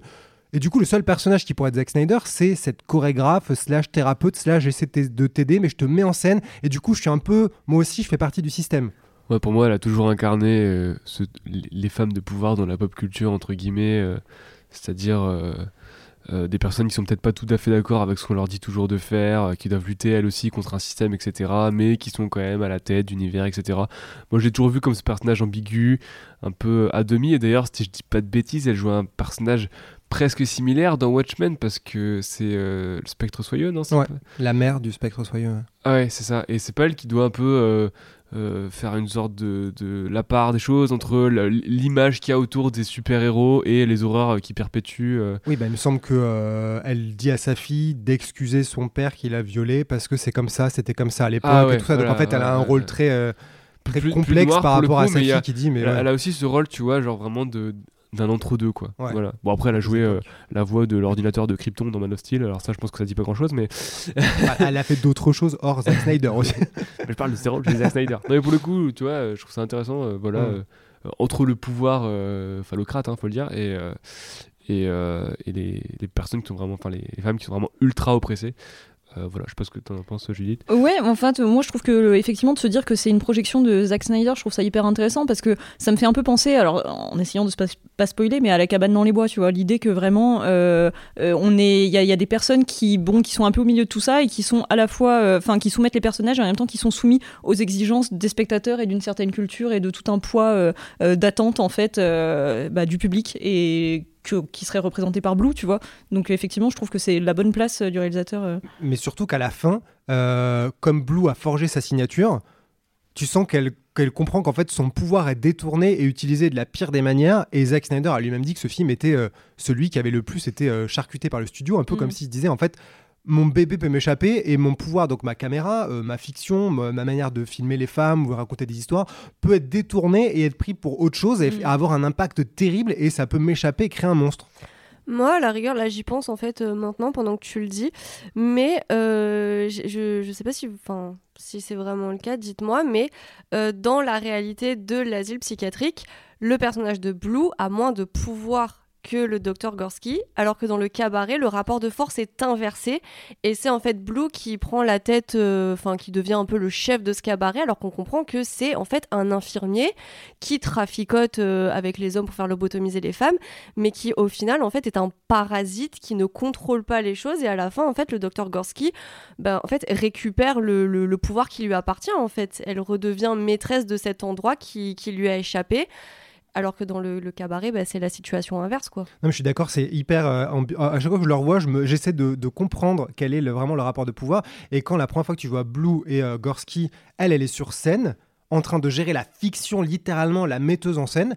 Et en dehors, dans les coulisses, devant, t'as Blue, le dégueulasse avec le gros dégueulasse, en train de gérer la thune et de marchander les corps et les esprits des gens. Donc en fait, c'est peut-être une métaphore très discrète de ce qu'il pense de Hollywood. Voilà, donc peut-être qu'en fait Blue c'est les producteurs et euh, Gorski en fait ouais ce serait en fait bah ouais Snyder euh, dans le rôle du créatif, du réalisateur, de celui qui met en scène. Mm. Qui fait avec ce qu'il a, et Voilà. quitte à gérer euh, les horreurs qu'il y a autour de lui, et il se dit qu'est-ce que je peux en tirer, comment je peux sublimer euh, le cauchemar de la réalité? Ouais, D'ailleurs, Sweet Pea, quand elle dit que sa mise en scène est dégueulasse dans la première scène, elle le dit pas à Blue, elle le dit à Gorski. Voilà. Ouais, ouais, ouais. Mm. Avec une mise en scène qui ressemble à celle que lui-même va faire avec Baby Doll, donc euh, waouh Vous voyez que c'est bien Euh, euh, Il y aura, on va pas montrer la version longue au cinéma, mais il faudra forcément qu'on en parle parce qu'il y a des trucs qui sont quand même qui rajoutent quand même du grain à moudre. Dans la version longue, alors on a dit qu'il y avait la, la scène avec le dragon qui dure un peu plus longtemps. Ouais, c'est ça, il y a une bon. scène d'action contre les orques. Mais bon, Euh, plutôt bien chorégraphiée. Moi, moi, je trouve Ouais. que ça en fait une scène euh, plutôt honnête euh, une fois qu'on a rajouté ça, parce que c'est vrai que dans la version ciné, elle débarque directement à l'endroit du dragon, il y a que ça comme intérêt vraiment à la séquence, alors qu'avec cette séquence d'action, elle est un peu plus complète. Voilà. oui, bon. Euh, J'ai l'impression que les trucs les plus intéressants, c'est le gros numéro musical qui est coupé. Oui. Parce qu'en fait, la première fois que Baby Doll, elle arrive, euh, qu'elle découvre les lieux, t'as un numéro musical de justement Blue et Gorski, qui est clairement mené par Blue, qui chante quasiment tout, et euh, l'autre, c'est vraiment son Ouais. assistante. Elle et, se retrouve dans ce rôle du. Elle doit faire croire à l'assistance qu'elle est complice Oui, avec ouais. Blue, complice dans le sens ami, quoi. Alors qu'en en- en backstage, d'ailleurs, je crois qu'il y a pas mal de plans de derrière. Enfin, moi, je trouve la mise en scène de cette séquence assez intéressante. Oui, c'est plutôt, tu sens qu'il s'est fait plaisir. Il y a Ouais, beaucoup ouais, de décors, ouais, ouais. beaucoup de costumes, il y a fait. beaucoup, beaucoup d'images. Et euh. pourquoi elle a été coupée du coup? Alors, euh, Zack Snyder dit qu'il l'a coupé parce qu'il s'est rendu compte qu'en fait, ça donnait l'impression que la maison close était trop, euh, trop douce, que c'est un endroit trop, euh, trop léger. Ouais, en fait, quand tu festif, vois le truc, joyeux, ouais, c'est ça en fait. ça, Quand ouais. tu Parce vois, c'est pas, vraiment musical quoi. En parallèle, il y a un montage alterné où on voit un peu le quotidien entre guillemets euh, de ce qui se passe dans cette maison close. Et donc on en apprend un peu plus parce que c'est vrai que dans la version cinéma c'est vraiment très très flou. Alors bon, on comprend évidemment qu'il y a de la prostitution, mais euh, là il nous le montre de façon un peu plus évidente. Et c'est vrai que peut-être que lui il a dû croire qu'il y avait un côté euh, faussement glamour là-dedans. Bah, ça aurait très pu être moulin mal rouge, quoi. Franchement, Ouais, ouais, ouais. c'est vraiment, il y a des pailles de tous les côtés, les costumes ils tournent, et, et en plus, tu vois effectivement Baby Doll effectuer les tâches ménagères. Tu comprends qu'en fait, il y a une sorte de hiérarchie et que quand t'arrives, bah, t'es pas aussitôt euh, prostitué dans l'élite, t'es plutôt là aussi pour faire le ménage, ranger les trucs et tout. Et tu vois aussi un peu comment fonctionne. Tu vois vraiment que c'est un monde de gangsters. Tu vois des gens qui se, qui s'entretuent. Tu vois plein de trucs qui passent. Vraiment, tu vois un espèce. Pour moi, c'est vraiment le Baz Luhrmann. C'est la version Baz Luhrmann du truc. Donc effectivement, il a coupé parce que euh, il se disait que c'était un peu trop joyeux et qu'il fallait quand même qu'on comprenne que cet univers était une horreur. D'accord, donc du coup il a gardé des bouts de cette scène trop joyeuse pour les mettre après euh, la lobotomie euh, dans le générique de fin. Ouais, Non, la- mais c'est la très musique judicieux. revient au générique de fin. Après l'évasion de. Ouais. De Sweet Pea. Oui, voilà. nom, honteux. Et l'autre truc coupé qui est pour le coup assez euh, étrange, c'est cette scène où. La fameuse. Oh. Ouais, non, alors en fait, c'est pour la replacer avant. Attends, après, avant. Euh, à la fin, Baby Doll, elle laisse s'échapper Sweet Pea, qui s'échappe donc par le portail qui ne fait pas de bruit en grinçant, en s'ouvrant, en fermant. Les mecs ne se retournent pas. Je trouve ça très incohérent, mais bon. Et euh, elle se prend un coup par le mec, donc elle a pété les coups littéralement. Et au lieu d'être directement dans le fauteuil de la lobotomie et Ellipse, tu la vois euh, posée sur un lit dans une chambre qui est celle du High Roller, donc euh, le mec qu'elle attendait depuis le début, enfin qu'elle attendait, qu'elle ne voulait pas attendre, incarné par John Hamm de Mad Men. Et elle est préparée par les assistants du high, du high roller qui en gros euh, la déshabille, elle est en, je sais pas, elle est en porte-jartel, enfin vraiment elle est, prête à être violée parce qu'en fait c'est vraiment l'objet de la scène, elle est amenée dans la chambre du high roller pour qu'il la viole, mais le monsieur s'approche d'elle et lui explique qu'en fait il veut qu'elle se donne à lui parce que il a déjà son, il sait qu'en gros il va la voir et que c'est déjà fini, il a déjà gagné ce côté-là, mais il veut qu'elle se donne à lui, donc en fait il veut avoir non seulement son corps mais son esprit, et il y a un dialogue assez halluciné où ils, ils sont tous les deux proches, ils murmurent, c'est filmé un peu chant contre chant dans une ambiance très feutrée et très douce, et il lui explique qu'en gros il faut qu'elle s'abandonne à lui parce que c'est ça la liberté et il veut qu'elle accepte cette liberté. Et elle petit à petit accepte et au moment où ils s'embrassent, je crois qu'on passe sur euh, le pic de la lobotomie et on comprend qu'en fait c'est une sorte d'image métaphorique de la lobotomie. Et là, alors moi quand je vois ça, je me dis je comprends pas ce qu'il veut dire. Je ne suis pas sûr de savoir ce que Monsieur Zach a essayé de dire. Quand lui en parle, il explique que cette scène, en fait, euh, elle était dans le montage et que le comité de classification lui a demandé de raboter, de raboter tellement que la scène finissait par donner l'impression que le high roller abusait de Baby Doll. C'est pas ce qu'il voulait. Et l'actrice Emily Browning explique que ça a été coupé à tel point qu'elle a été retirée et que pour elle, euh, en fait, c'était une scène qui montrait euh, l'émancipation, comment une femme reprend en main sa sexualité et que les mecs, les vieux cons du comité de classification, selon elle, n'ont pas accepté ça. Donc elle a été tellement coupée que ça donnait l'impression d'un viol consenti qui devenait la lobotomie et qui devait devenir une forme de liberté et de, vraiment de, de libération. Du coup, elle a été coupée. Qu'est- Qu'est-ce qu'on dit de cette scène? Si quelqu'un nous pose la question, pareil, moi je ne sais même pas ce que j'en pense. Est-ce que ça empire Est-ce que c'est encore pire pour toi, Déborah? Est-ce que pour toi, Judith, ça sert le film ou ce... Je sais pas du tout quoi en penser. Moi, en la revoyant, je ne comprends pas. Bah, du coup, la métaphore de la lobotomie comme euh, du viol est encore plus explicite. Puisque bah, en plus, il y a vraiment l'enchaînement où euh, tu comprends qu'ils vont coucher ensemble et d'un coup, bim, euh, coup dans le nez, lobotomie. Avec ensuite euh, ce truc. euh, Coup dans l'œil, hein. Coup dans le nez, t'es gentil. Pardon. voilà. Un trou dans la figure, euh, peu importe.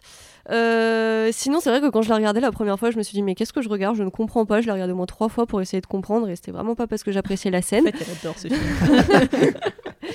Et euh, c'est ouais, non, c'est vrai que pour le coup, même moi, je me suis posé la question, mais du coup, c'est-à-dire qu'elle accepte de s'abandonner à lui, donc elle accepte d'être lobotomisée. Bon, c'est vrai que sur cette scène, euh, je trouvais que ça rendait le message et les intentions de Snyder encore plus ambigus, parce que du coup, on a vraiment l'impression que bah, le fait qu'elle se soit laissée aller, c'est quelque chose de bien. Alors que c'est quelque chose qui est certes extrêmement courageux, elle s'est sacrifiée, mais c'est pas quelque chose de bien, elle a pas de liberté, au contraire, on lui a tout pris. Bah, c'est vrai que dans la version cinéma, le euh, high roller a l'air d'être un mec à peu près normal. Genre un mec qui vient, qui fait sa mission et qui voit qu'en fait elle est spéciale et après qui explique à Gorski que fait euh, c'est grâce à lui qu'elle comprend qu'il y a manipulation de Blue. Mais dans la version de cette scène, c'est un monstre. Le mec il est dégueulasse, il est odieux et je trouve que le, le parallèle entre les deux est très bizarre. J'arrive pas à comprendre laquelle des deux versions était la bonne.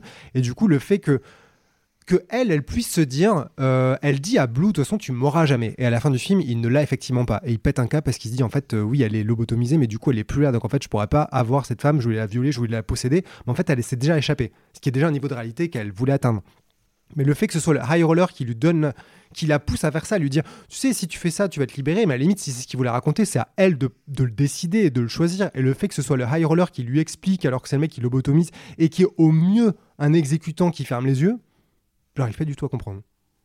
Je sais pas, en tout cas, moi personnellement, je trouve ça mieux sans, c'est sûr, et hum, je serais curieuse de savoir ce que donnerait la scène dans son, dans son entièreté.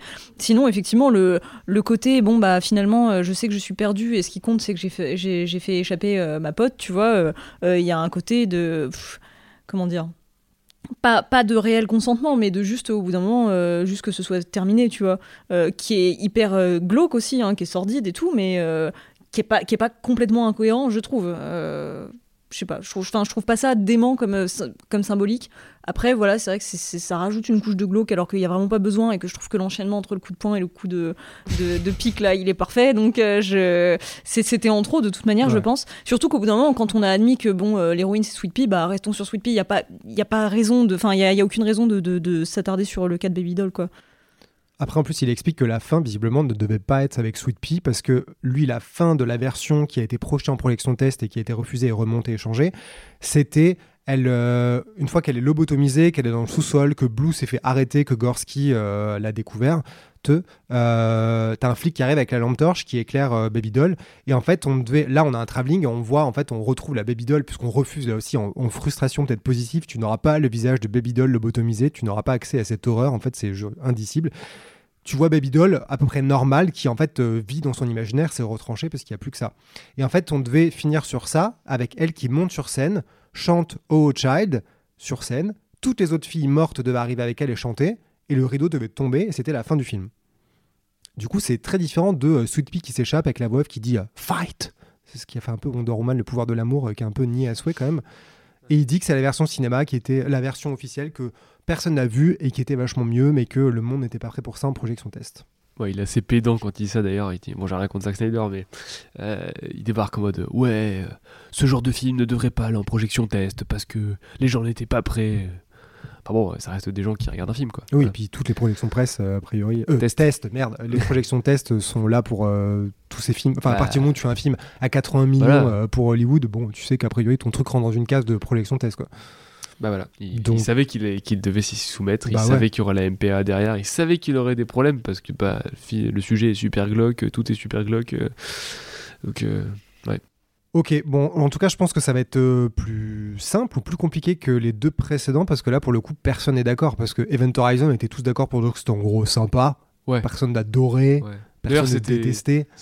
c'était plus simple. Enfin, le débat était plus facile à, à faire parce que finalement, on est revenu sur la genèse du film, sur ce qui Ouais. fait, qui nous plaît, euh, mais on n'a pas eu ce gros point de désaccord qui mériterait euh, des heures de discussion. Ouais, ouais. Mais c'est vrai que pour le premier grand écran large, d'avoir celui-là, c'était à la fois sympa parce que c'était plutôt bonne ambiance, mais du coup, moi, je savais plus trop quoi dire au, au- au- au bout d'un moment.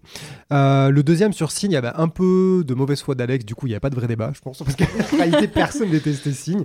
Il y avait juste euh, du chipotage. Mais là, on a vraiment Déborah versus Judith. On va essayer, nous, de faire les arbitres, mais euh, en gros, il faudra, faudra faire en sorte que j'ai pas à vous dire de vous taire, sinon ça va être très gênant pour un film sur le féminin que le mec dise aux, aux femmes de se taire. Donc, ce euh, serait drôle quand Ouais, même. non, c'est- fait exprès de parler, parler, parler, parler pour me mettre dans Ah la non, merde. parce que le cœur du débat, je pense que ça va être chaud de, de contenir parce qu'il y a Ouais. plein de trucs. On va être obligé de rayer plein de trucs pour euh, tenir en 20-25 minutes.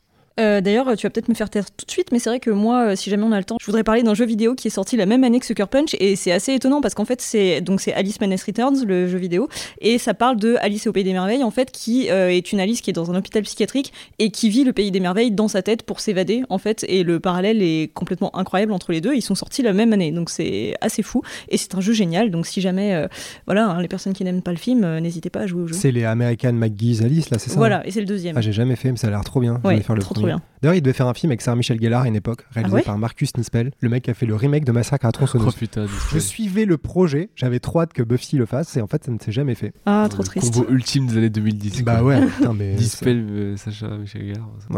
Quelle tristesse. Bah, très bonne idée, mais je pense qu'on n'aura pas le temps. Voilà. Donc, euh, à la limite, tu fais un dossier abonné ou un truc comme ça euh, sur le sujet. Mais, Ça euh, va. il faudrait- mais après, il fallait que tu fasses le premier. Parce que si tu parles que du deuxième. Oh mince, je vais devoir y jouer. Non, Sur mais. tes heures de boulot en plus. Ah. Oh Et euh, bah, de toute façon, si on a trop de trucs à dire au gel et qu'on n'a pas assez de temps, bah, au pire, on fera un podcast sur le sujet. Oui, alors bah, par contre, du coup, si jamais on fait un podcast, ce qui serait intéressant, c'est que les gens qui nous écoutent euh, mettent des étoiles, des évaluations positives et s'abonnent, par exemple. Ok. Bah, si on lance un podcast, il Quelle déclaration spontanée. voilà. Puis s'abonner au site en passant d'ailleurs, et à la chaîne Oui. YouTube. euh, ouais. Écran large, quoi. Très large.